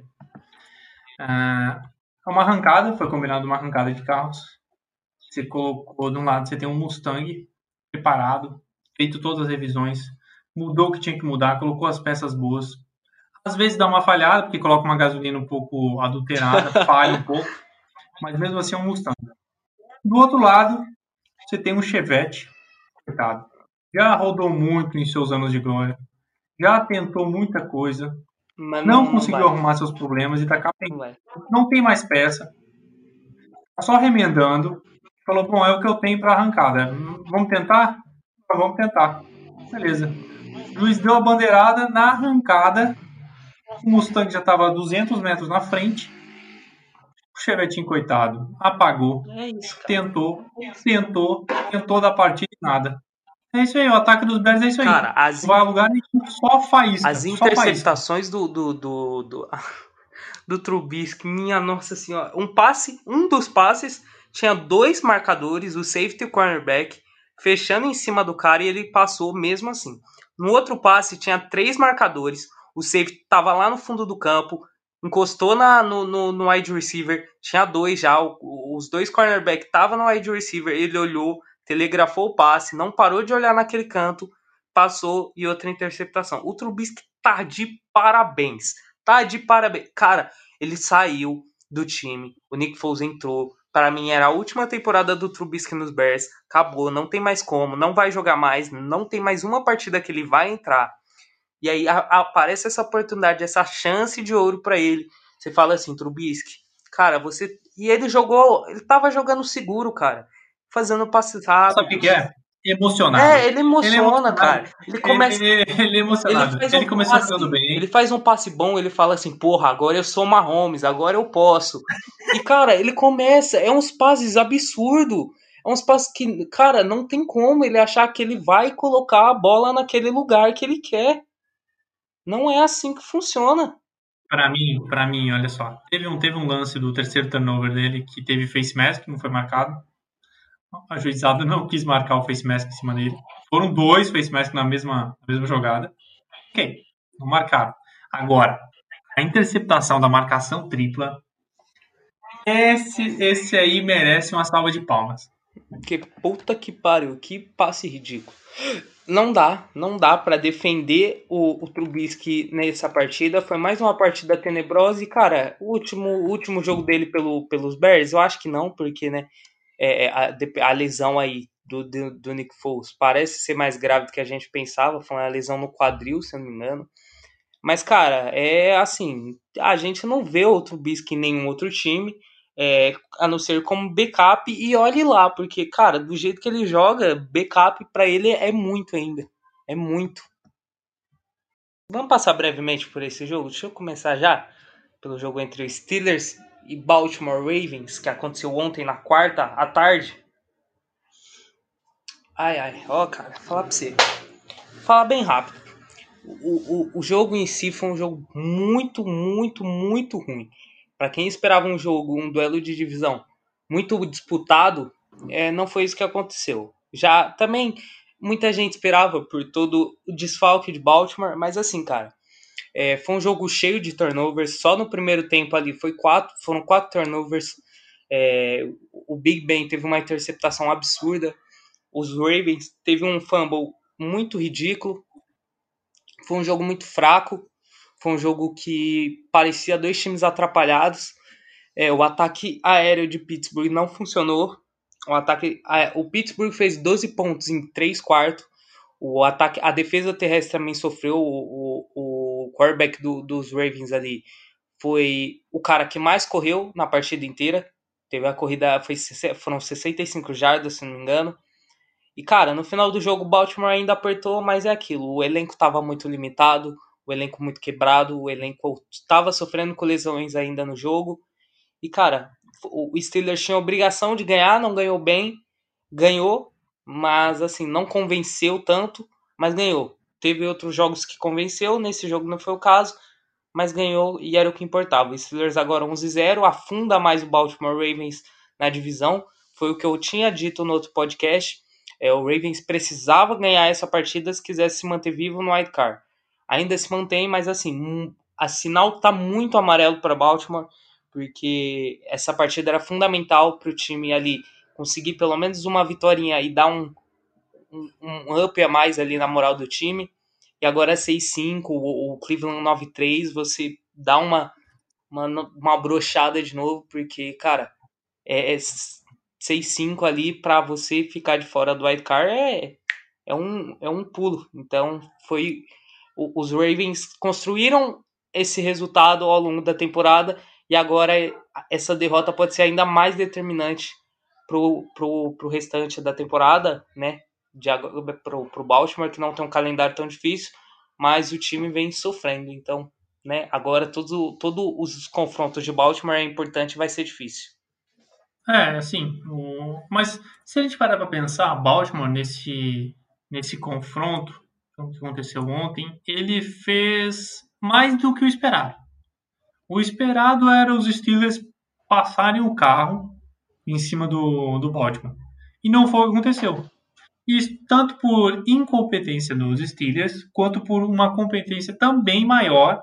Não digo nem do plano de jogo do ataque, porque o ataque até que produziu, mas enfim, foi muito em cima das falhas do, dos Steelers, mas a defesa, a defesa do, do Baltimore se superou em muitos, em muitos minutos no, durante o jogo. Eu também gostei do que eu vi da defesa de Baltimore. É, apesar dos desfalques, foi uma defesa que deu sangue. É, pressionou, por incrível que pareça, apesar de ter pressionado muito em blitz, como é de costume, é, pressionou é, ainda melhor, chegou muito mais rápido no quarterback. É, o Big Ben estava fazendo uns passes muito estranhos. Teve muitos drops do, do, do, do, dos recebedores do Steelers, mas o, o Big Ben estava fazendo uns passes esquisitos quando a pressão chegava e a pressão estava chegando, que é muito importante para Baltimore. E, cara, apesar de tudo, foi uma vitória. O Steelers tá aí, sei, é 11-0, né, obviamente. E tá claramente 5-0 na divisão. Tem mais dois jogos de divisão aí. Mais, mais dois? Acho que são mais dois. Então tá 4-0 na divisão, tem mais dois jogos de divisão. E, cara, a, a divisão vai ser importante, porque pode ser o, ali a, a, o, critério de, o critério de desempate contra o Kansas City para ver quem vai ter a folga na primeira semana dos playoffs. É, não. A vida, a vida do, dos Steelers é que começar a se programar para os possíveis confrontos que ele vai ter no, nos playoffs. É. Então, o que os Steelers podem fazer agora? Mas esse jogo foi isso. Foi, foi um terror. Foi Baltimore um terror. vai ter que. É, o Baltimore vai ter que recuperar o máximo de, de gente que conseguir para os jogos, porque vão ter que correr atrás do Cleveland, cara. E ó, só lembrando, lembrando que o, que o ó, Baltimore pegou o Dallas Cowboys, jogo que era marcado para hoje, é, foi remarcado esse jogo para terça-feira. O Steelers pegava o Washington no domingo, foi remarcado para segunda, às 7h30. É, o, o, o, Lamar Jackson tem chance de não voltar ainda contra o Dallas Cowboys. É, por causa do, do Covid. Então, tem chance ainda do Lamar não jogar essa partida contra o, o, Dallas Cowboys. O que não deve ser tanto problema assim, mas é um desfalque, obviamente, é o quarterback dos caras. Então, olho nisso aí, mas tem chance de não jogar ainda contra o Dallas Cowboys na terça-feira. É. é, se programar para os próximos jogos, né, vai ter que juntar os cacos e ver que, quem é consegue botar para jogar. É, é basicamente isso. E agora, por fim, né? Como a gente faz de costume, depois do resumo da semana, é, esse aqui da semana 12, a gente vai só dar uma diquinha aí do jogo de quinta, Atlanta Falcons e New Orleans Saints. Eu iria de New Orleans Saints e só que fazer uma personalizada apostando em jardas do Matt Ryan ou do Todd Gurley, que é um, um running back que tá correndo bem com a bola, apesar de não ser o Todd Gurley de 2018, ele tá correndo bem com a bola. Ou e faria adicionaria uma personalizada ali pro lado do New Orleans Saints, eu adicionaria uma personalizada do Camara ali, que eu acho que ele bate pelo menos umas 120 jardas ali, pelo menos. Olha que 120 jardas ali do, do Camara. É, uhum. é, que engraçado, cara. O Atlanta, quando enfrentou o New Orleans Saints com a primeira aparição do Rio como QB titular, foi uma maravilha. Foi o dia dos sonhos do Rio, né? É. Deitou e rolou, o time funcionou muito bem. Aí a gente ficou com aquela impressão, é, Atlanta, ok, é um bom ataque, tem bons nomes, mas a defesa não, não consegue ser competitiva. Beleza, aí encontra os Raiders, pressiona até não dizer chega, numa linha ofensiva, diga-se de passagem, uma linha ofensiva que os Raiders estavam muito eu bem. Gosto, eu gosto, então, acho uma linha ofensiva boa. Acho uma linha ofensiva É, a gente boa. não sabe qual Atlanta que vai entrar em campo. Ah, Se vai ser o Atlanta que enfrentou os Raiders ou vai ser o Atlanta que enfrentou o New Orleans Saints há duas semanas? O problema é que o assim, o, o Camara é, é melhor que o Josh Jacobs, isso não tem dúvidas. O Josh Jacobs eu gosto muito dele, é um running back muito bom, mas é um running back muito físico, que gosta do contato, que vai pelo meio da linha. O Camara é um running back muito versátil.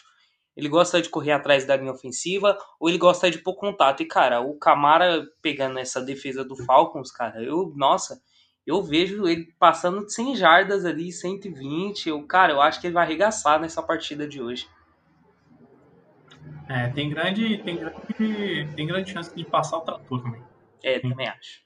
Assim, você pode apostar em Atlanta para lançar no mínimo um TD e meio. O Rio acho que tá também em um TD e meio. Nossa, cara, eu apostaria num, no touchdown do, do, do Rio, viu? Porque ele não passou para um touchdown ainda. Nesses dois jogos que ele teve, ele não passou para um touchdown ainda. Só correu. É. Quando ele é pressionado no pocket, o, a saída dele, tu sabe qual é que é, né? É, então. é correr. Então, cara, então eu faria uma aposta personalizada nessa partida. E aí, de costume, a gente deixa essa aqui e volta no sábado com. É, dessa vez a gente vai voltar no sábado com as partidas é, da semana da semana 13, obviamente, e falando um pouco das apostas aí das personalizadas que vocês podem fazer, né, nesse nessa semana da NFL. Beleza. É isso mesmo, galera. A gente se vê aí na próxima no nosso próximo episódio do podcast. Vamos trazer aí mais novidades para essa semana maravilhosa que vai começar de apostadores. É isso aí. E que seja uma boa semana para todos nós, é, principalmente para mim, torcedor do Steelers. Que seja uma ótima semana pra gente sem estresse. E para vocês aí, todos os ouvintes, que seja uma boa semana pro seu time aí, que não seja Washington, uma boa semana pro resto dos times. É isso aí, pessoal. Falou e até a próxima, então. Falou.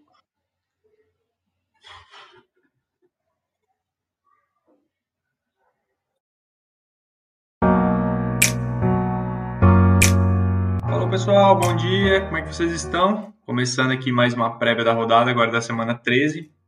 Vamos ver se a gente vai lançar a braba agora. Pegar só as apostinhas boas. É, não tem tão boas assim, mas a gente vai tentar lançar a braba. Eu tô aqui com o Felipe. E aí, rapaziada, bom dia, bom dia. Dia de NFL, aquele dia para deixar a cerveja gelando desde cedo. Rodada aí dura, então vai ser uma rodada com jogos não tão bons. É... Então vai ser aquela rodada para você encher a cara enquanto você assiste os jogos para ver as presepadas dos times aí. Porque tá, tá feia a coisa essa rodada, mas vamos tentar ver as apostas aí, ver o que, que dá para fazer para vocês ganharem seu dinheiro aí na, nas casas de aposta. Pois é, cara. Pô, Felipe, o negócio é o seguinte, essa rodada aqui tem uns confrontos que a gente já, já só de bater o olho já sabe mais ou menos como é que pode ser o resultado, mas sempre dá para tentar a lançar aquela brava na, nas... Né? A NFL sempre tem a ah, zebra, sempre surpreende, nunca é uma matemática exata, mas assim, tem confrontos que você já olha e você, você fala, é, esse aqui, cara, certeza. É, pra mim, fica claro, vi de semana passada, quando os Raiders foram lá visitar a Atlanta e tomaram 46 pontos. Nossa, tomaram uma lapada servida. Então, aí, quem apostou nos Raiders ou quem apostou alguma coisa personalizada, nem acreditou no que aconteceu. Não é possível, cara. Ninguém apostaria ali que os Raiders ia perder por 40 pontos. Não. Imagina. Certo. Bom, vamos começar então com, com Saints e Atlanta, que é o jogo das 15 horas, que vai acontecer lá no, no Mercedes-Benz. Ah, rapaz, esse aqui Aquele vai ser bonito, hein? bonito, estádio Cara, eu, eu, é, e é o seguinte, eu gosto desse confronto. Eles se enfrentaram acho que umas duas, três semanas atrás. E o Saints, ele controlou a partida de uma maneira. Assim, foi o primeiro jogo do Rio titular, o time jogou bem. Teve alguns passes meio, meio bestas assim do Rio, mas enfim, jogando o primeiro, primeiro jogo da vida, da vida dele na NFL como titular da como, que como titular do time. É. E, cara, é o seguinte, eu acho que dá Saints, mas é o seguinte, na Bet eles estão querendo que para uma aposta boa de vitória, os Saints têm que ganhar por no mínimo 4 pontos para eles pagarem 2,10. Já os Falcons, para perder para o Saints de no máximo 3 pontos, tá pagando 1,76. Cara, eu iria de Falcons perdendo por no máximo, no máximo, assim, uns 10 pontos.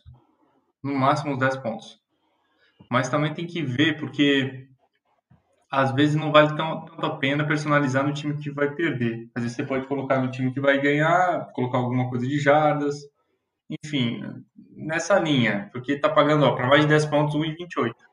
Então, eu, a minha aposta seria seria em cima do Atlanta Falcons perder por no máximo 10 pontos.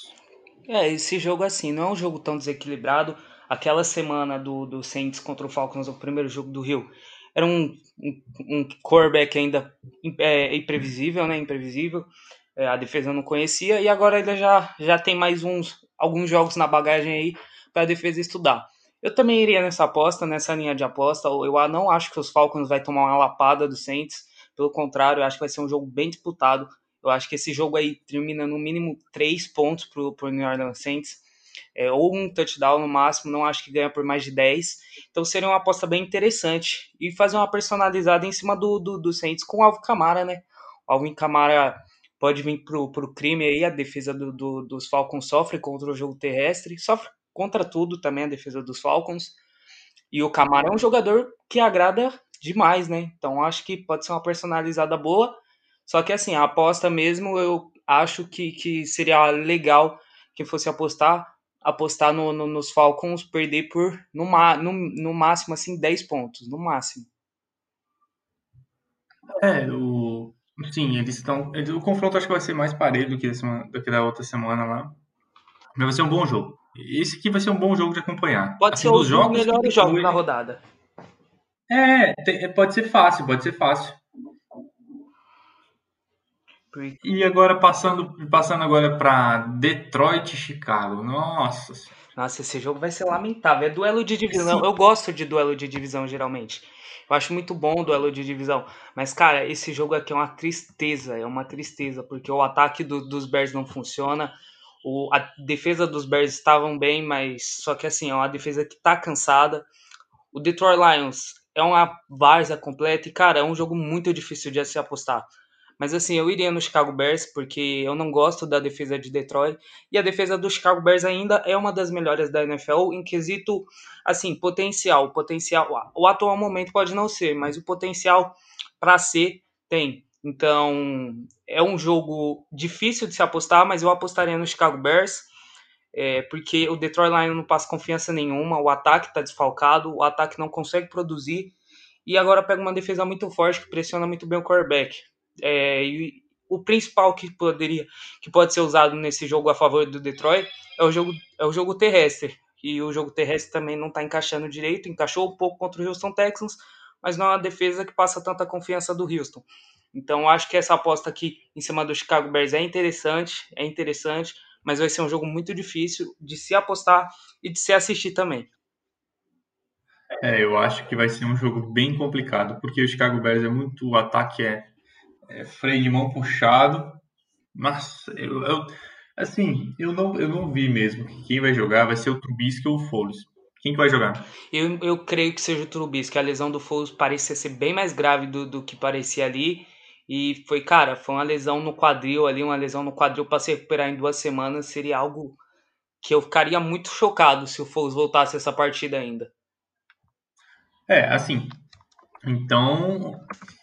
É, Trubisky, cara, mas assim, eu só consigo apostar no Chicago porque o time do Detroit consegue ser pior do que o completo do Chicago. Porque o Chicago ainda tu tem os pontos positivos que são a defesa. A defesa funciona muito bem. Ah, quando ela quer, né? Quando ela quer, ela funciona muito bem. Mas para isso, o ataque também precisa construir. Enfim, a gente vai cair naquela retórica que a gente tem, tem batido na tecla sempre. Se o ataque não constrói, a defesa começa a ficar já prejudicada de tantos minutos que tem que ficar em campo. Logo ele começa a ficar desanimado e larga, né? Larga de vez. Eu iria, eu iria de Chicago. Chicago tá pagando para simples, porque de pontuação, gente, esse, esse jogo aqui vai ser feio. O que, o tu pode fazer de pontuação é o seguinte: é, tem aqui uma boa, que é falar que vai ter mais de 44,5 pontos para as duas equipes combinadas está pagando 1,90 e abaixo disso também está pagando 1,90. Eu não vejo os times pontuando fazendo no mínimo 20 pontos cada um. Isso aí eu, eu não consigo Trubisky ver. joga, tá? Não consigo Trubisky ver. É titular. Agora, para simples... É... Ah, Trubisky é titular. Pois é, a simples já está mais interessante, galera. Tá pagando 1,60 para o Chicago Bears ganhar. Se for meio ponto, já ganha, 1,60. Já Detroit, é, e 2 jogo, como vai ser um jogo muito difícil, como vai ser um jogo muito difícil, para você fazer uma personalizada nesse jogo, você vai ter que ser muito cirúrgico. Porque não é um jogo onde você olhe para. A não ser que você olhe e pense numa personalizada em cima da defesa de Chicago. Mas assim, ó, vai ser muito difícil porque são dois times ruins. E o Trubisky começa o jogo como titular. O Trubisky pode tanto fazer passe, passes incríveis, é, como pode fazer aquelas presepadas que ele fez semana passada. Só que assim, ele pega uma secundária pior, ele não pega uma secundária igual ele pegou ali contra o Green Bay Packers, que é uma secundária, para mim, no, no, no, padrão ali, uma secundária de bom, né, para cima. E, e agora ele pega uma secundária que não é tão forte, então a chance do Trubisky forçar passes e dar certo é maior. Por isso que eu aposto também no Chicago, porque eu acho que o ataque do, do, do dos Lions pega uma defesa bem mais forte, que se forçar muitos passes, é interceptação, fumble, vai, certeza. Agora, o Trubisky, ele pode forçar alguns passes e, e contar com a sorte de que dê certo, porque não é uma secundária tão boa assim, igual a do Chicago é, por exemplo. É, é também acredito nisso. Bom, a gente vai passar agora para um confronto que realmente é um confronto interessante. Esse é um confronto interessante. Cleveland Browns contra Tennessee Titans, 15 horas, no Nissan Stadium. Rapaz, esse jogo vai ser bonito. É, o melhor jogo das três, né? O melhor jogo ali da. É, o da, pau vai cantar. Esse jogo o pau vai cantar. O jogo terrestre vai ser mais utilizado que. Esse aí vai ser Nossa. o jogo da última posse. Quem ficar com a última posse vai ganhar, porque são dois times que, que gostam muito do ataque terrestre, né? Até porque um tem o Derrick Henry, outro tem Nick Chubb e Karen Hunt. Então, você tem dois times que amam o ataque terrestre, ou seja, a queima de, de relógio pode ser muito alta. A pontuação pode ser baixa, devido a isso que eu falei do, do ataque terrestre, porque geralmente ataque terrestre consegue jardas de pouco em pouco, e aí vai chegando aos poucos, então pode ser baixa. Mas o Derrick Henry é um avatar, então ele às vezes ele pode conseguir 5 jardas, outras ele pode conseguir o touchdown de 98 jardas. Então é um jogo muito interessante para ambos os lados. O Cleveland sofre com a defesa, isso pode ser um peso para cima de Cleveland, porque só ficar secundário com a defesa, o AJ Brown aí pode vir para 100 jardas ou mais. É, sofre também na linha defensiva. É, o Cleveland não tem uma defesa boa e ainda mais sem o Miles Garrett. Enquanto o Tennessee Titans é um time encaixadinho, é um time muito bem treinado e pega o Baker Mayfield, que é um cara que parece muitas vezes assustado e muitas vezes ele parece um All-Pro. Então, cara, é um confronto muito interessante. Eu apostaria no Tennessee e apostaria em jardas pro AJ Brown e pro, pro Derrick Henry, porque são dois caras que para mim vão destruir com esse jogo. Eu acho assim que o confronto nem vai ser tão parelho. Para mim, da Tennessee, e se o Baker Mayfield não, não resolver jogar, vai ser lavado. Não, parelho eu não, não diria. Eu diria que vai ser um jogo interessante de você ver como dois ataques terrestres é, é, conseguem, é, funcionam no na mesma partida ali, para você fazer uma comparação. Pô, esse time aqui depende. Os dois times que dependem do, do, do, do play action, né? Então vai ser um jogo interessante de você ver é, é, como um time que depende do tanto do play action pode ser parado, pode ser neutralizado é, de, de uma forma que, né, pode ser limitado a 10 pontos, por exemplo. O Cleveland Browns é um time que sofre mais. Eu acho, é. eu acho que o potencial do Baker hoje ainda é maior que o do, do Ryan Tannehill, mas o peso do Tannehill é maior que o do Baker, querendo ou não. O Baker não é um jogador que, que vingou na liga por enquanto, né? E, cara, vai ser um confronto muito interessante de você ver essas duas coisas que eu falei. Não acho que vai ser parelho. Acho que vai ser um confronto de igual para igual que você vai olhar e vai falar, pô, esse jogo aí vai ser pegado até o, até o finalzinho ali. Mas, cara, pode ser um jogo que a última posse ganhe também. Vai ser um jogo muito interessante de ver. Ah, eu acho que sim. Vai ser um confronto bem, bem legal. A gente tem, assim, a minha, a minha dica é apostar na vitória do, do Tennessee. Você pode colocar múltipla, que ajuda, que ajuda também. Coloca duas, três, duas, três vitórias e coloca no, no total. Acho bem mais fácil. Aqui, na bet, ah, o favorito é o Tennessee. Tá pagando 1,45 para vitória simples. Contra o Brown, que tá pagando 2,80 vitória simples. Agora tem a personalizada que eles já te dão por, por handicap, que é o seguinte: é Tennessee ganhar por no mínimo 4 pontos ou seja, 5 pontos. Tem que ganhar por 5 pontos para pagar 1,90 por cada real apostado. Ah, eu acredito numa já... vitória por 5 pontinhos do, do Tennessee. É um time muito mais ajustado que o Cleveland e é um time que me passa muito mais confiança que o time do Cleveland. Ah, fácil, fácil, fácil. Já os Browns, para perder por no máximo 5 pontos, está pagando 1,90. Mas é o seguinte, eu, eu iria nessa de 5 um, de cinco pontos para Tennessee, porque se ele ganhar por mais, beleza. Agora, eu não vejo os Browns perdendo por no mínimo menos de que 5 pontos. Eu não vejo isso. Então, não é uma aposta que faz sentido. A minha dica, galera, é o seguinte: vai nessa de 4,5 em cima dos Titans. É, eu também iria, porque o Cleveland foi um time que sofreu contra o time do Jacksonville. E o Jacksonville não é um bom time. Então, cara. E, questão de tudo, sofreu contra o jogo terrestre, que foi com, com o Robson ali. Imagina agora que pega o, o Derrick Henry, que é um top 3 running backs da liga. Então, cara, vai ser muito interessante de ver essa partida. Mas em, em, questão pode ser uma partida que acabe, por exemplo, que você chegue no terceiro quarto e o Tennessee já tenha disparado na frente. Vai ser muito interessante de ver. Hum, verdade, verdade. Bom, nossa dica então para esse jogo é isso. Nossa, o próximo jogo o pessoal vai adorar. Vai adorar porque é o seguinte, Miami vai conseguir a sua vitória em cima do Tennessee. Nossa, os Bengals não tem como. Cincinnati Bengals sem o, Joe Burrow não, pessoal, não, não vai. Não vai. É um carro sem piloto. Não tem como. Então aí é o seguinte, eu vou falar para vocês. A Bet já tá dando como, imagina, Cincinnati Bengals e Dolphins já tinha uma um apontamento para favorito Miami. Agora sem Joe Burrow, mais ainda. Para ter uma ideia, a vitória é simples. Se, o, se os Bengals ganharem de qualquer seja a forma, eles estão pagando 5,25 para cada real apostado, ou seja, é muito alto, porque eles não acreditam nem um pouco que Cincinnati Bengals pode chegar perto de vencer essa partida. Ah, nem Já eu, os Dolphins pagam É, já os Dolphins pagam só 1,18. 1,18. Eles querem pagar Aí eles te dão um handicap. Ah, é o seguinte, se os Dolphins ganharem por no mínimo 11 pontos, a gente te dá 2 reais. 11 pontos eu acho muito. Ah, 11 pontos eu acho muito. Eu não acho não, Você pode person... Cincinnati. Eu não acho, porque Cincinnati é um, é um time que pontuava. Era um time que sofria muitos pontos e pontuava. E, cara, sem o Joe Burrow, o time fez 19 pontos contra o New York Giants. 17, perdão, 17 pontos. Cara, é um time que não me passa confiança mais sem o Joe Burrow. Não passava tanta com ele, mas com ele você sabia que o ataque podia, poderia produzir alguma coisa. Eu acho que 11 pontos ali para Miami é, é, tá na, na faixa ali. É, eu acho que sim, o Miami ganha por 11 pontos, até porque a secundária de Miami pontua muito. A defesa de Miami pontua muito em turnovers. Então, cara, é um time que, para mim, eu acho que é possível sim uma vitória ali do Miami por no mínimo 11 pontos. Até duas posses eu, eu acreditaria. Ali 14 pontos, eu acho. É. Pode ser que aconteça, pode ser que aconteça. Eu, Matheus, eu acho que eu não apostaria em uma vitória por mais de 11 pontos. Mas pode acontecer, porque a NFL é isso aí, é o que a gente tanto ama. É, mas é uma aposta meio bem difícil ainda também, essa aposta de 11 pontos do Miami. É, não é difícil apostar nesse jogo, porque Miami vem como favorito e eu não vejo Miami como perder essa partida.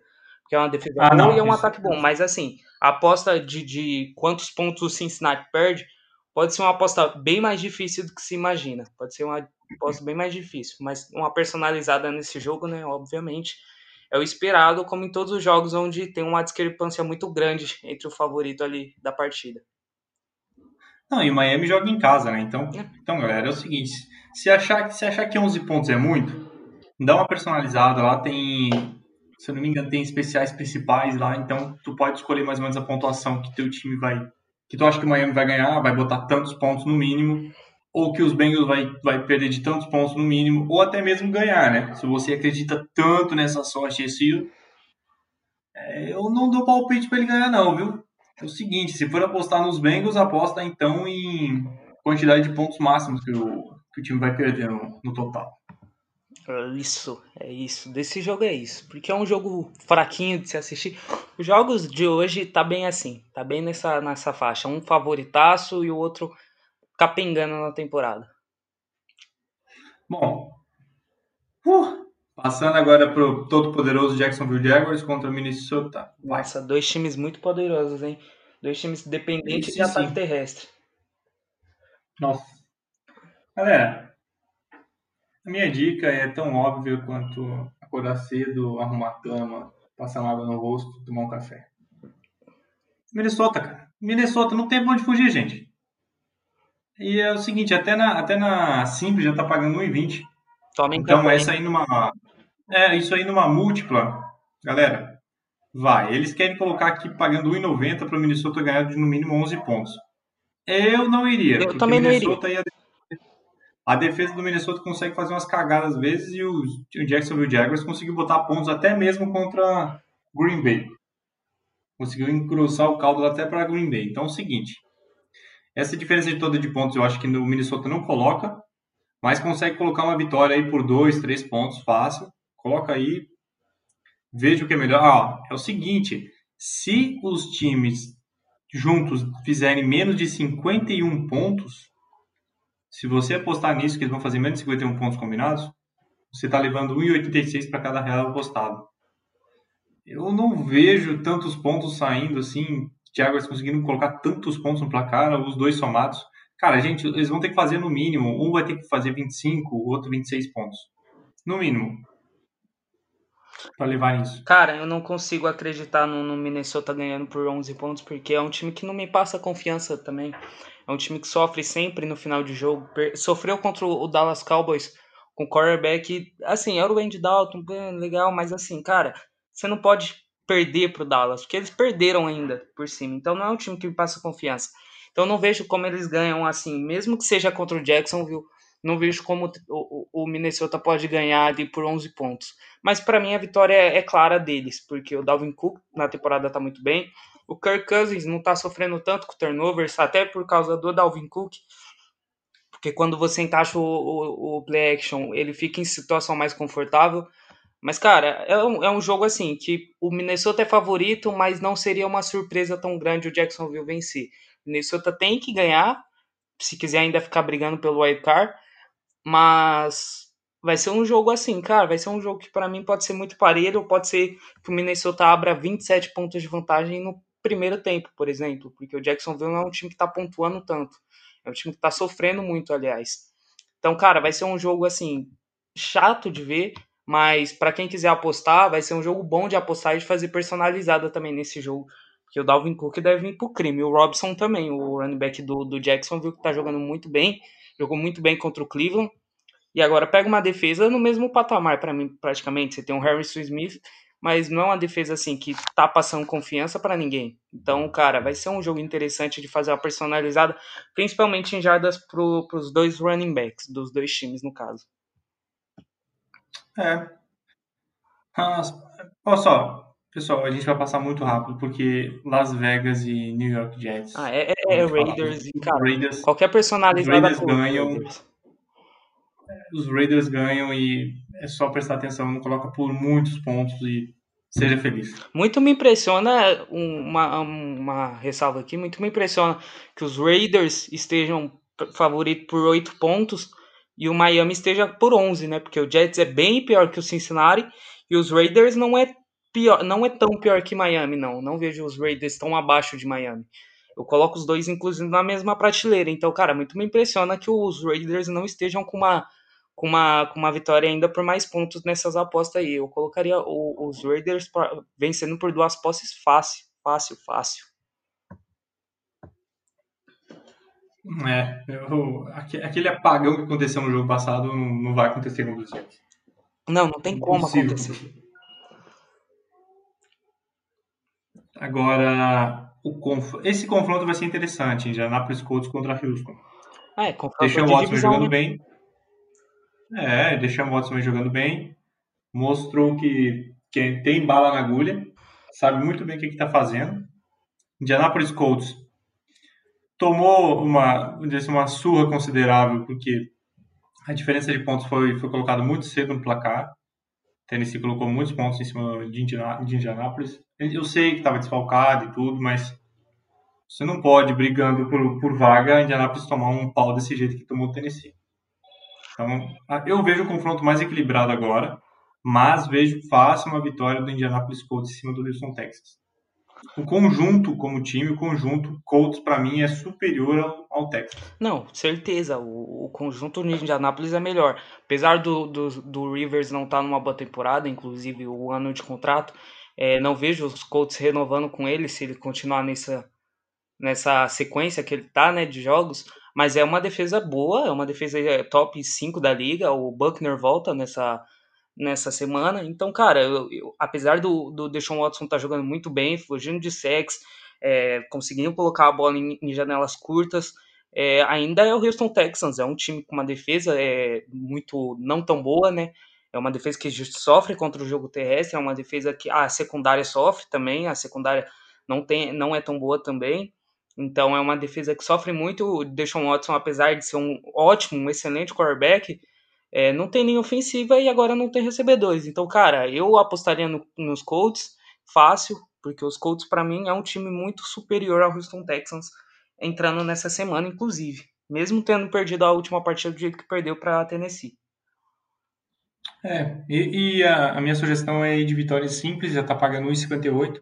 Então, numa combinada aí, colocando Colts para ganhar, colocando os Raiders para ganhar, junto com Tennessee para ganhar, ou com Miami, se achar mais fácil, ou com os Vikings.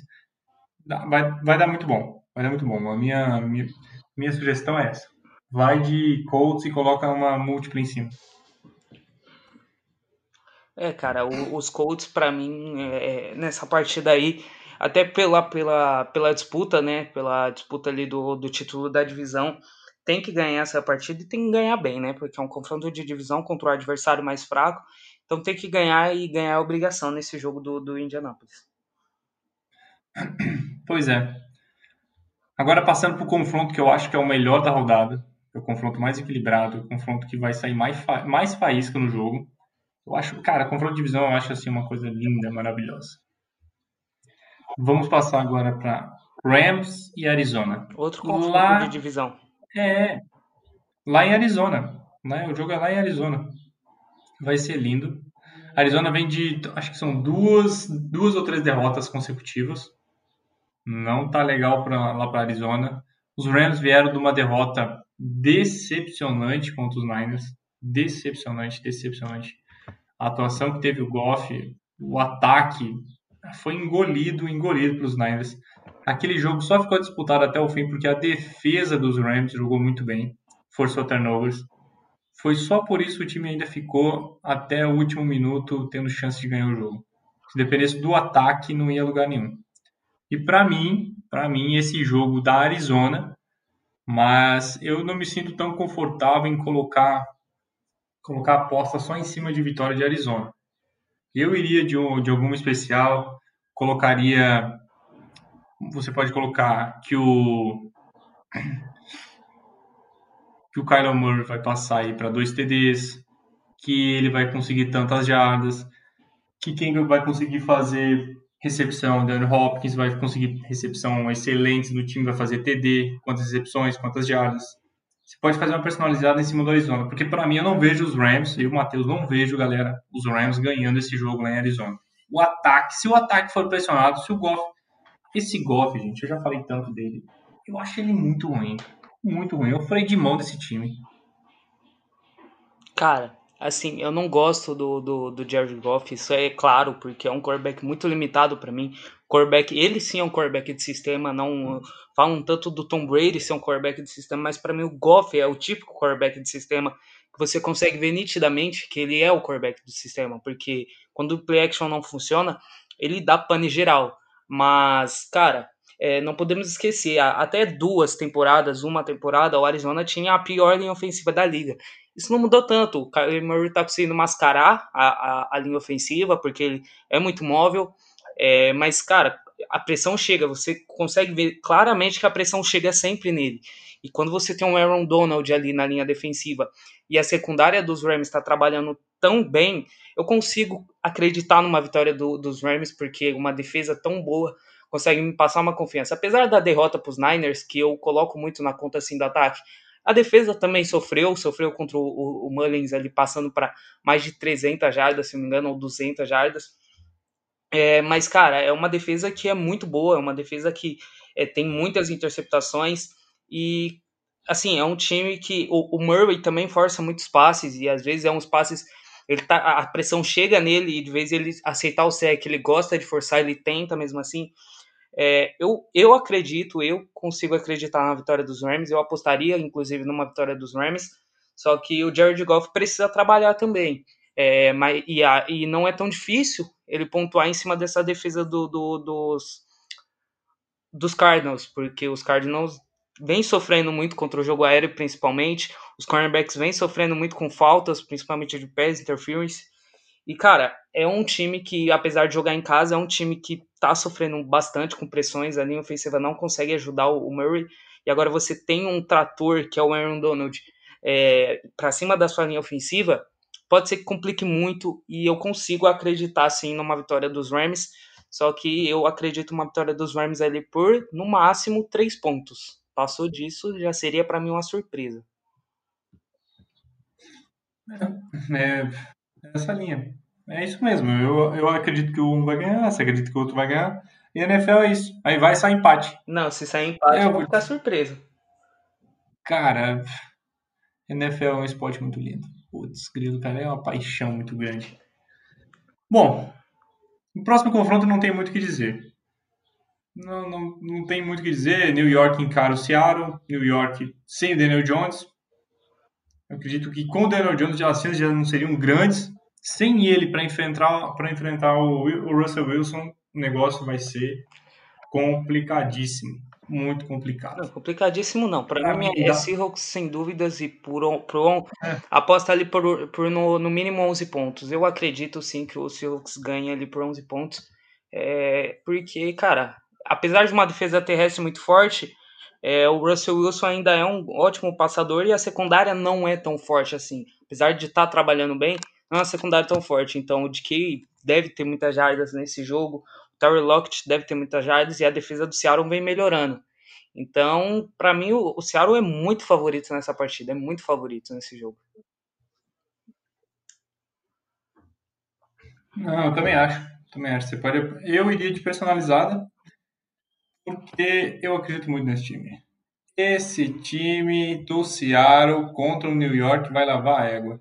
Ah, vai lavar a égua em cima dos Giants. Mas, ok, é Seattle. Tenta uma personalizada, coloca a diferença de pontos e seja feliz. Seja, seja feliz. O, o próximo jogo também é nessa linha, galera. É, esse jogo pro torcedor gostar e falar, nossa, meu time tá voando. Aham, uhum, beleza. Encara uma linha defensiva mais forte e a gente vai conversar de novo. É.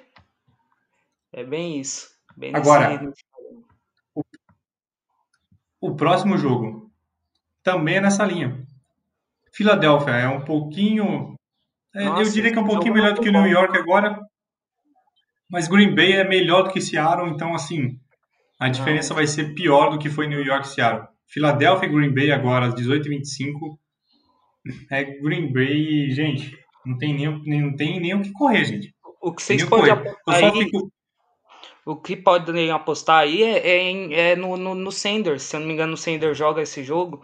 É, cara, a defesa dos Packers ainda continua a peneira contra o jogo terrestre e o Sanders pode ter muitas jardas. Só que, cara, não tem como. O Philadelphia, eu não vejo como o Philadelphia ganha essa partida para cima do Green Bay mesmo se correr a partida toda, eu não vejo como o, o, o Philadelphia vai conseguir parar o ataque do, do Green Bay, que, cara, é um ataque, nossa, muito bom de ver. O Rodgers é, é um quarterback excepcional e muito talentoso, e o Adams, então, nem se fale como wide receiver. Para mim, os Packers ganham e ganha fácil essa partida e tem que ganhar fácil essa partida. É, eu também, também acho. Também acho que não tem nem pra onde correr da Green Bay personalize e seja feliz. É, as personalidades a gente comenta assim um pouquinho, ah, não acredito que possa dar para 11 pontos, ou a gente fala, ó, oh, tal ponto assim pode ser importante para uma personalizada, mas a gente não vai falar, ah, cada personalizada, vamos falar um ponto fraco, por exemplo, agora o Sanders contra a defesa terrestre, pode ser uma personalizada interessante. Pode ser uma personalizada que dê muito certo. Sim, sim, sim. Eu também acredito. Bom, Agora o jogo das 18h25. Esse aqui, eu, eu acho que esse confronto vai ser legal. Não vai ser legal porque os dois times estão bem, porque os dois times estão brigando por vagas e, e o pau tá cantando, dos dois, nossa, fazendo ótimos jogos. Não, não é. Eu acho que é porque o, o nível dos times está bem parecido. Eles atacam, defendem, mas não é uma. Não é essa maravilha toda que se vê. Eu acho que vai ser um confronto equilibrado, mas porque a régua está mais nivelada por baixo mesmo. New England contra Los Angeles Chargers. Gente, esse jogo é complicado, cara. O que, o que você pode fazer é o seguinte: é quase como garantido, né? Coloca o Justin Herbert para fazer mais de 260 jardas. O que o cara tem feito, o time perde, ele fez 300 jardas. O time ganha faz 310. É, o time perde 300 jardas de novo. É um monstro, é um monstro. É o, é o calor do ano, porque, cara, esse, ele tá voando, ele tá voando. E esse jogo, cara, para mim é Char o Chargers ganha esse jogo. É, porque o Herbert joga muito, ele tem, tem um braço muito forte, é, consegue colocar a bola em janelas mínimas também é, em janelas muito pequena. E o ataque dos Patriots, apesar da defesa dos Chargers ser muito, muito, muito ruim, muito, tá muito vazada essa temporada, é 30 pontos para todos os times, cara. O ataque do, do, dos Patriots não produz e não é nem por conta de pegar boas defesas da, de má sorte, cara. É porque assim, os Patriots não têm recebedores e o Ken Newton tá com uma mecânica muito estranha. Os passes dele saem curto, é, sai uma bola totalmente um pato morto. E, cara, eu não tô. Tá ridículo de ver o ataque. A defesa, a secundária é boa. Só que, cara, o, o Herbert é, é, mil vezes melhor que o, que o Newton nessa atual temporada. Então, não vejo como, mesmo o, o, os Patriots, é, o, o, a, Chargers tendo uma defesa é, não tão boa, uma defesa fraca, é, os Patriots ganhar essa partida. Não, não vejo como, sinceramente. Não, também não. Também não, assim. Nossa. Galera, esse, esse é o jogo para mim que eu diria para vocês, olha, tenta personalizada, foge de resultado de vitória, tenta colocar jardas para um, tenta colocar TD para outros, passe para TDs. Esse jogo aí pode ser muito interessante porque se os Chargers fizerem, se o Herbert fizer dois TDs lançados, ele já está ganhando alguma coisa. Então, eu, eu iria mais nessa linha. Eu iria mais nessa linha. Acho que dá, fica até mais interessante do que você tentar colocar o placar, porque o placar vai ser um pouco mais complicado. Para vocês terem ideia, se o Herbert passar a mais de um TD e meio, ou seja, tem que ser dois TDs, você leva 1,55. Já o Ken Newton, 2,25, 2,25 se ele passar para dois TDs. Ou seja, a galera não bota fé nenhuma no Ken Newton. Não, não tem como, cara. O Ken Newton tá com uma mecânica muito bizarra. Você vê ele passando, é cada pato morto, é uns passes curtos, então é muito bizarro de ver ele passando. É, então, por isso que não dá para apostar nos Patriots, mesmo com, com a defesa do Chargers sendo tão fraca. Porque o Ken Newton tá um, um, absurdo de feio de ver jogar, tanto que ele mesmo falou que ele não se importa com estatística, ele se importa com ganhar. Mas, cara, é, ele tem que se importar com, com o que ele faz no jogo, porque influencia o ataque, querendo ou não. É, se ele corre para touchdown, legal, muito bacana. Mas, cara, ele, ele é o quarterback, ele precisa saber passar. E ele não tá conseguindo. E, cara, isso é um defeito muito grande. Ele pode não ligar para ter estatística fenomenal, forçando passes, mas ele tem que ter. É, ele tem que ter consciência que ele precisa melhorar. Ele tem que ter consciência disso. E eu acho que às vezes ele parece estar muito mais acomodado do que deveria. Porque, para mim, ele tá sendo um dos piores quarterbacks da, da temporada Entendo que não tem grupo de recebedores, mas, cara, tá um absurdo, tá um absurdo. Você não tem grupo de recebedores, é uma coisa. Outra coisa é você não conseguir ter uma mecânica é, decente, você não conseguir lançar passes na que cheguem nos seus recebedores, que não fiquem atrás deles. Então é muito bizarro. É, eu acho, assim, eu acho bem bizarro também. Muito, muito bizarro. Bom, é, é o seguinte: o, o próximo confronto é ninguém mais, ninguém menos do que Denver e Kansas City. Não, Kansas City. Kansas City e na cabeça. Eu acho que a gente não precisa nem. É, eu acho que não precisa nem, nem, nem pensar muito. Eu só diria pra galera assim, ó, eu vou postar, eu não vou colocar em TDs do do Mahomes, porque eles colocam como mínima aposta para TD do Mahomes, ele tem que lançar para 3. Nossa, eu apostaria. E não é porque não, e não é porque eu não acredito que ele não vá lançar para 3 TDs. Talvez o que acontece no jogo, gente. O ataque está funcionando muito bem, está funcionando muito bem. E eu já passei por isso algumas vezes. Chega na, na red zone, o que acontece? TD corrido. TD corrido não entra para estatística lá da aposta como TD passado do Mahomes, gente. eu já fiquei em aposta que eu coloquei dois TDs para um QB, agora não lembro qual que era. Cara, ele fez. O time fez três corridos e um passado. Nossa. Eu fiquei para morrer. O time fez quatro TDs e três foram corridos. Mas, mas assim, sabe o que, por que, que eu apostaria no Mahomes? Porque a defesa do, do Denver é boa contra o jogo terrestre. O Bradley Chubb tá fazendo um excelente trabalho. O, o problema mesmo da defesa do Denver é, vem no, na secundária. Então o Mahomes deve ter muitos passes longos. Né? Até porque o Tyreek Hill é um wide, um wide receiver muito rápido, um absurdo de rápido. Então eu apostaria assim em algum, no mínimo ali 3 TD pro, pro Mahomes passado mesmo, até 4 ali, porque cara, a secundária é um problema do Denver, já o, a defesa terrestre não é tanto. Por, por outro lado, a defesa terrestre dos Chiefs é uma peneira e o ataque terrestre do, do, dos Broncos é muito bom, com o Melvin Gordon e com o Philip Lindsay. Então, cara, vai ser um jogo é, na medida do possível, é um duelo de divisão. Então é, é, um jogo sempre interessante de ver, porque é um duelo de divisão. Mas, cara, o, o Kansas é, é, sem dúvidas amplamente favorito. Amplamente favorito. É, não. O Kansas City vai. Assim, o primeiro, para quem não sabe, o primeiro confronto foi bem parelho, gente. O Kansas City conseguiu com o Mahomes 170 jardas. 170 jardas. Foi limitado pra caramba. Muito, muito limitado. Mas eu não vejo, eu não vejo eles perdendo esse jogo. O, vai ser lá no Arrowhead Stadium. Não vejo perdendo. Vai ser um jogo, até assim, a certo ponto legal, porque a gente vai ver uma estratégia de, de um time tentando defender, que é o Denver, que faz isso muito bem. Tem a volta do Andrew Luck, vai jogar, mas não tem bala na agulha para vencer Kansas City lá em Arrowhead. Não tem. Então, Galera, Kansas City na cabeça e é isso aí. Washington e Pittsburgh vão passar rapidamente também. Eu acho que Pittsburgh ganha. Mesmo com o possível desfalque do Big Ben fora e do James Conner fora também, o Big Ben por causa de uma lesão no joelho, James Conner ainda naquela na, no negócio do na lista de Covid. Tem uma, um desfalque da defesa que é o Dupree que lesionou na última semana, mas tem também a volta do do, do, do Twitch, que é o ali é um defensive tackle do Steelers, que é muito bom, é um absurdo de bom, apesar de pouco falado. Então, cara, eu acho que Pittsburgh ganha, mas assim, se o Big Ben não jogar, pode ser um jogo muito mais difícil do que se imagina. É, isso é verdade. Isso é muito verdade. E agora o confronto, o outro confronto de segunda-feira. Buffalo e São Francisco. Gente, São Francisco não tá treinando direito. Não tá jogando em casa. Vai ter que jogar no estádio do, do Arizona, se eu não me engano.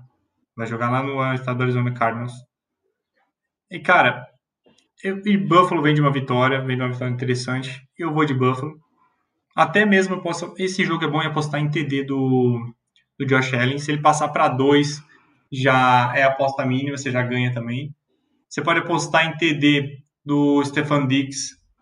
Você pode colocar em jogo do do Samuel, jogo terrestre do São Francisco tá encaixado, tá jogando muito bem. Então, é um jogo assim para você apostar tanto em personalizada como em, eu iria como em vitória do Buffalo. Não, eu também. O 49ers, apesar da última vitória em cima dos Rams, é um time que tá cheio de desfalque, é um time que não tem quarterback. Então, cara, para mim a vitória de Buffalo fácil em cima do, dos 49ers. E ainda mais por jogar fora de casa, não treinar direito, desfalque, sem quarterback, wide receiver. Cara, tá um absurdo que aconteceu com o 49ers essa temporada. E eu não vejo como ganhar de, de Buffalo, mesmo com, é, é, com possível, né? Com a, com a vitória, quer dizer, com a vitória para cima dos Rams da, da última semana. É, eu também não. Eu também não, acho que é isso mesmo. Não tem para onde correr. E vai ser muito interessante esse jogo. Esse jogo vai ser bem interessante. Pô, vai ser. Eu acho que vai ser bem legal. Bom, dos jogos de segunda-feira era isso. Já de terça-feira. Tem o jogo do, dos Ravens contra o Dallas Cowboys. Isso. Tem Dallas e Baltimore Ravens. Com. Não sei como é. Sem, sem possivelmente, ainda não é uma certeza, é, porque o Lamar pode ficar fora desse jogo da semana 13 contra o, Dallas Cowboys, o que eu não acho que seja tanto empecilho assim.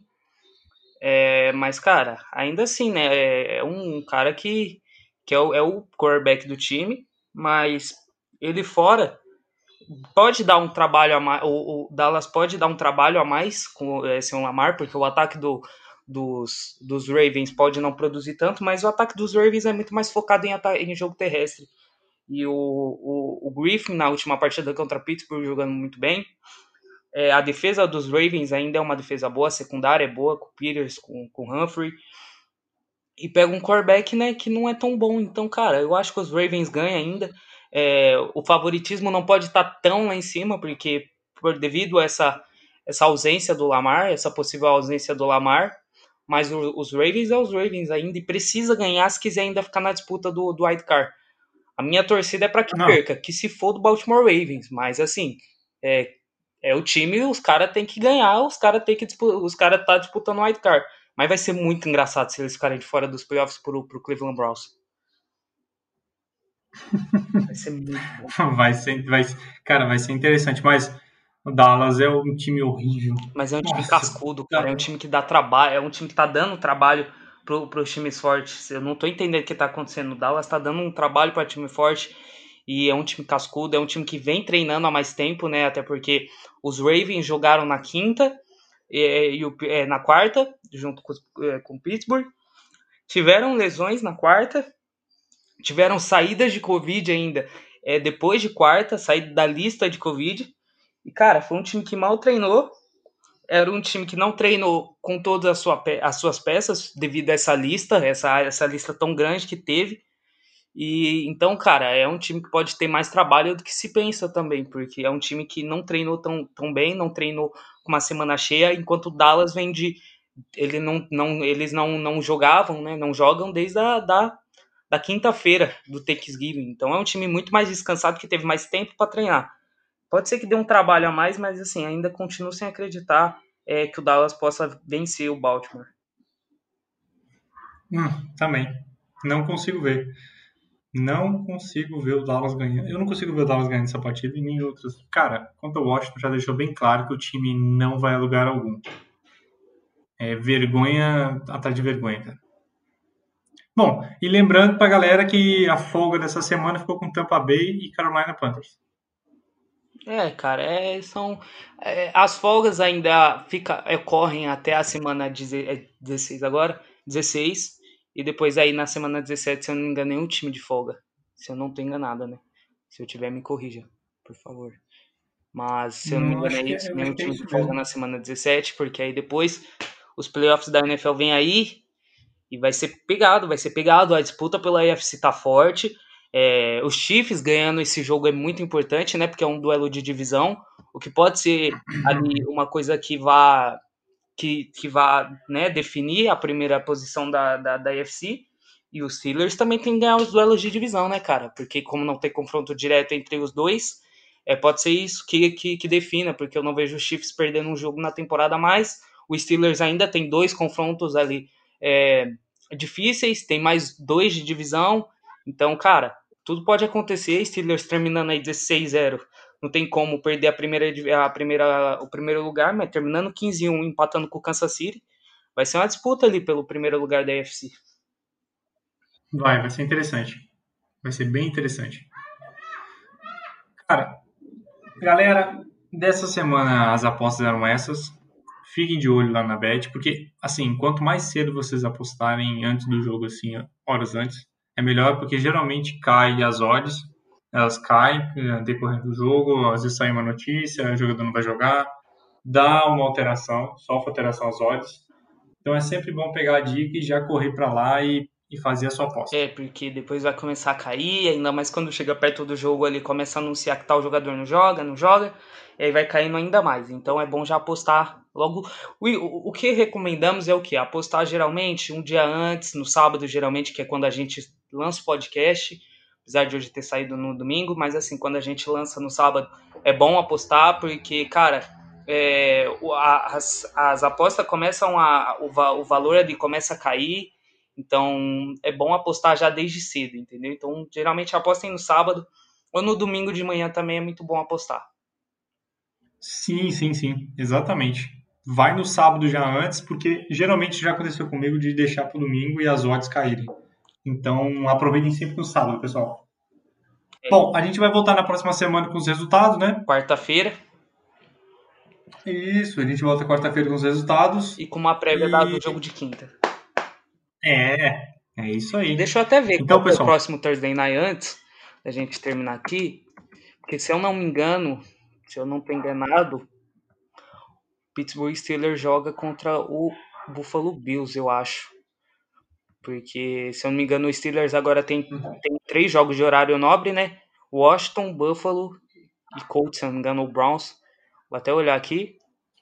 Porque, cara, se for esse, esse jogo que eu falei. Esse cara, jogo vai ser, ser pegado. Muito bom de ser. Vai ser um jogo pegado, vai ser um jogo muito bem disputado. É, porque é um ataque aéreo muito forte, que é o de Buffalo. É uma defesa muito forte, que é a do, do de Pittsburgh. E, cara, é, Thursday Night Football geralmente tá sendo muito ruim essa temporada, né? Tá com jogos não tão bom, não tão bons, então vai ser muito interessante se for esse Nossa. jogo entre Buffalo e Pittsburgh Steelers. Deixa eu só pegar aqui o, o calendário do Steelers. Do, do da NFL, na verdade, né? Pra ver. Porque também o jogo de, é, de terça esse, não promete nem um pouco, né? O jogo de terça não promete muito, né? Nossa. Entre o Ravens e Dallas. Não é um jogo que você olha e fique muito empolgado para ver essa partida. Os jogos da, da, da, da faixa da noite essa semana não tá, não tá tão agradável, né? Não são jogos que você uhum. olha e, é. fica com vontade, com tanta. Você assiste porque você é um fã de NFL, mas você não assiste porque você fala, pô, esse jogo aqui eu espero muito. Não. Eu, por exemplo, não espero nada do jogo entre Jacksonville e Green Bay, e Green Bay Packers e Minnesota Vikings. Então, cara, são jogos assim que você não espera tanto. Ó, oh, não, quinta-feira é o Rams e, e, e Patriots. Nossa, então esquece. Thursday Night fraquinho, fraquíssimo, fraquíssimo. Fraquíssimo. Então é isso. Semana que vem a gente está de volta aí com outro podcast. É, na quarta-feira, resumo da semana. No sábado, o, a prévia da semana 14. É, e é isso aí. Aposta, aposta inconsciente. E bom domingo de NFL para vocês todos. Boa semana de NFL para vocês Sim. todos.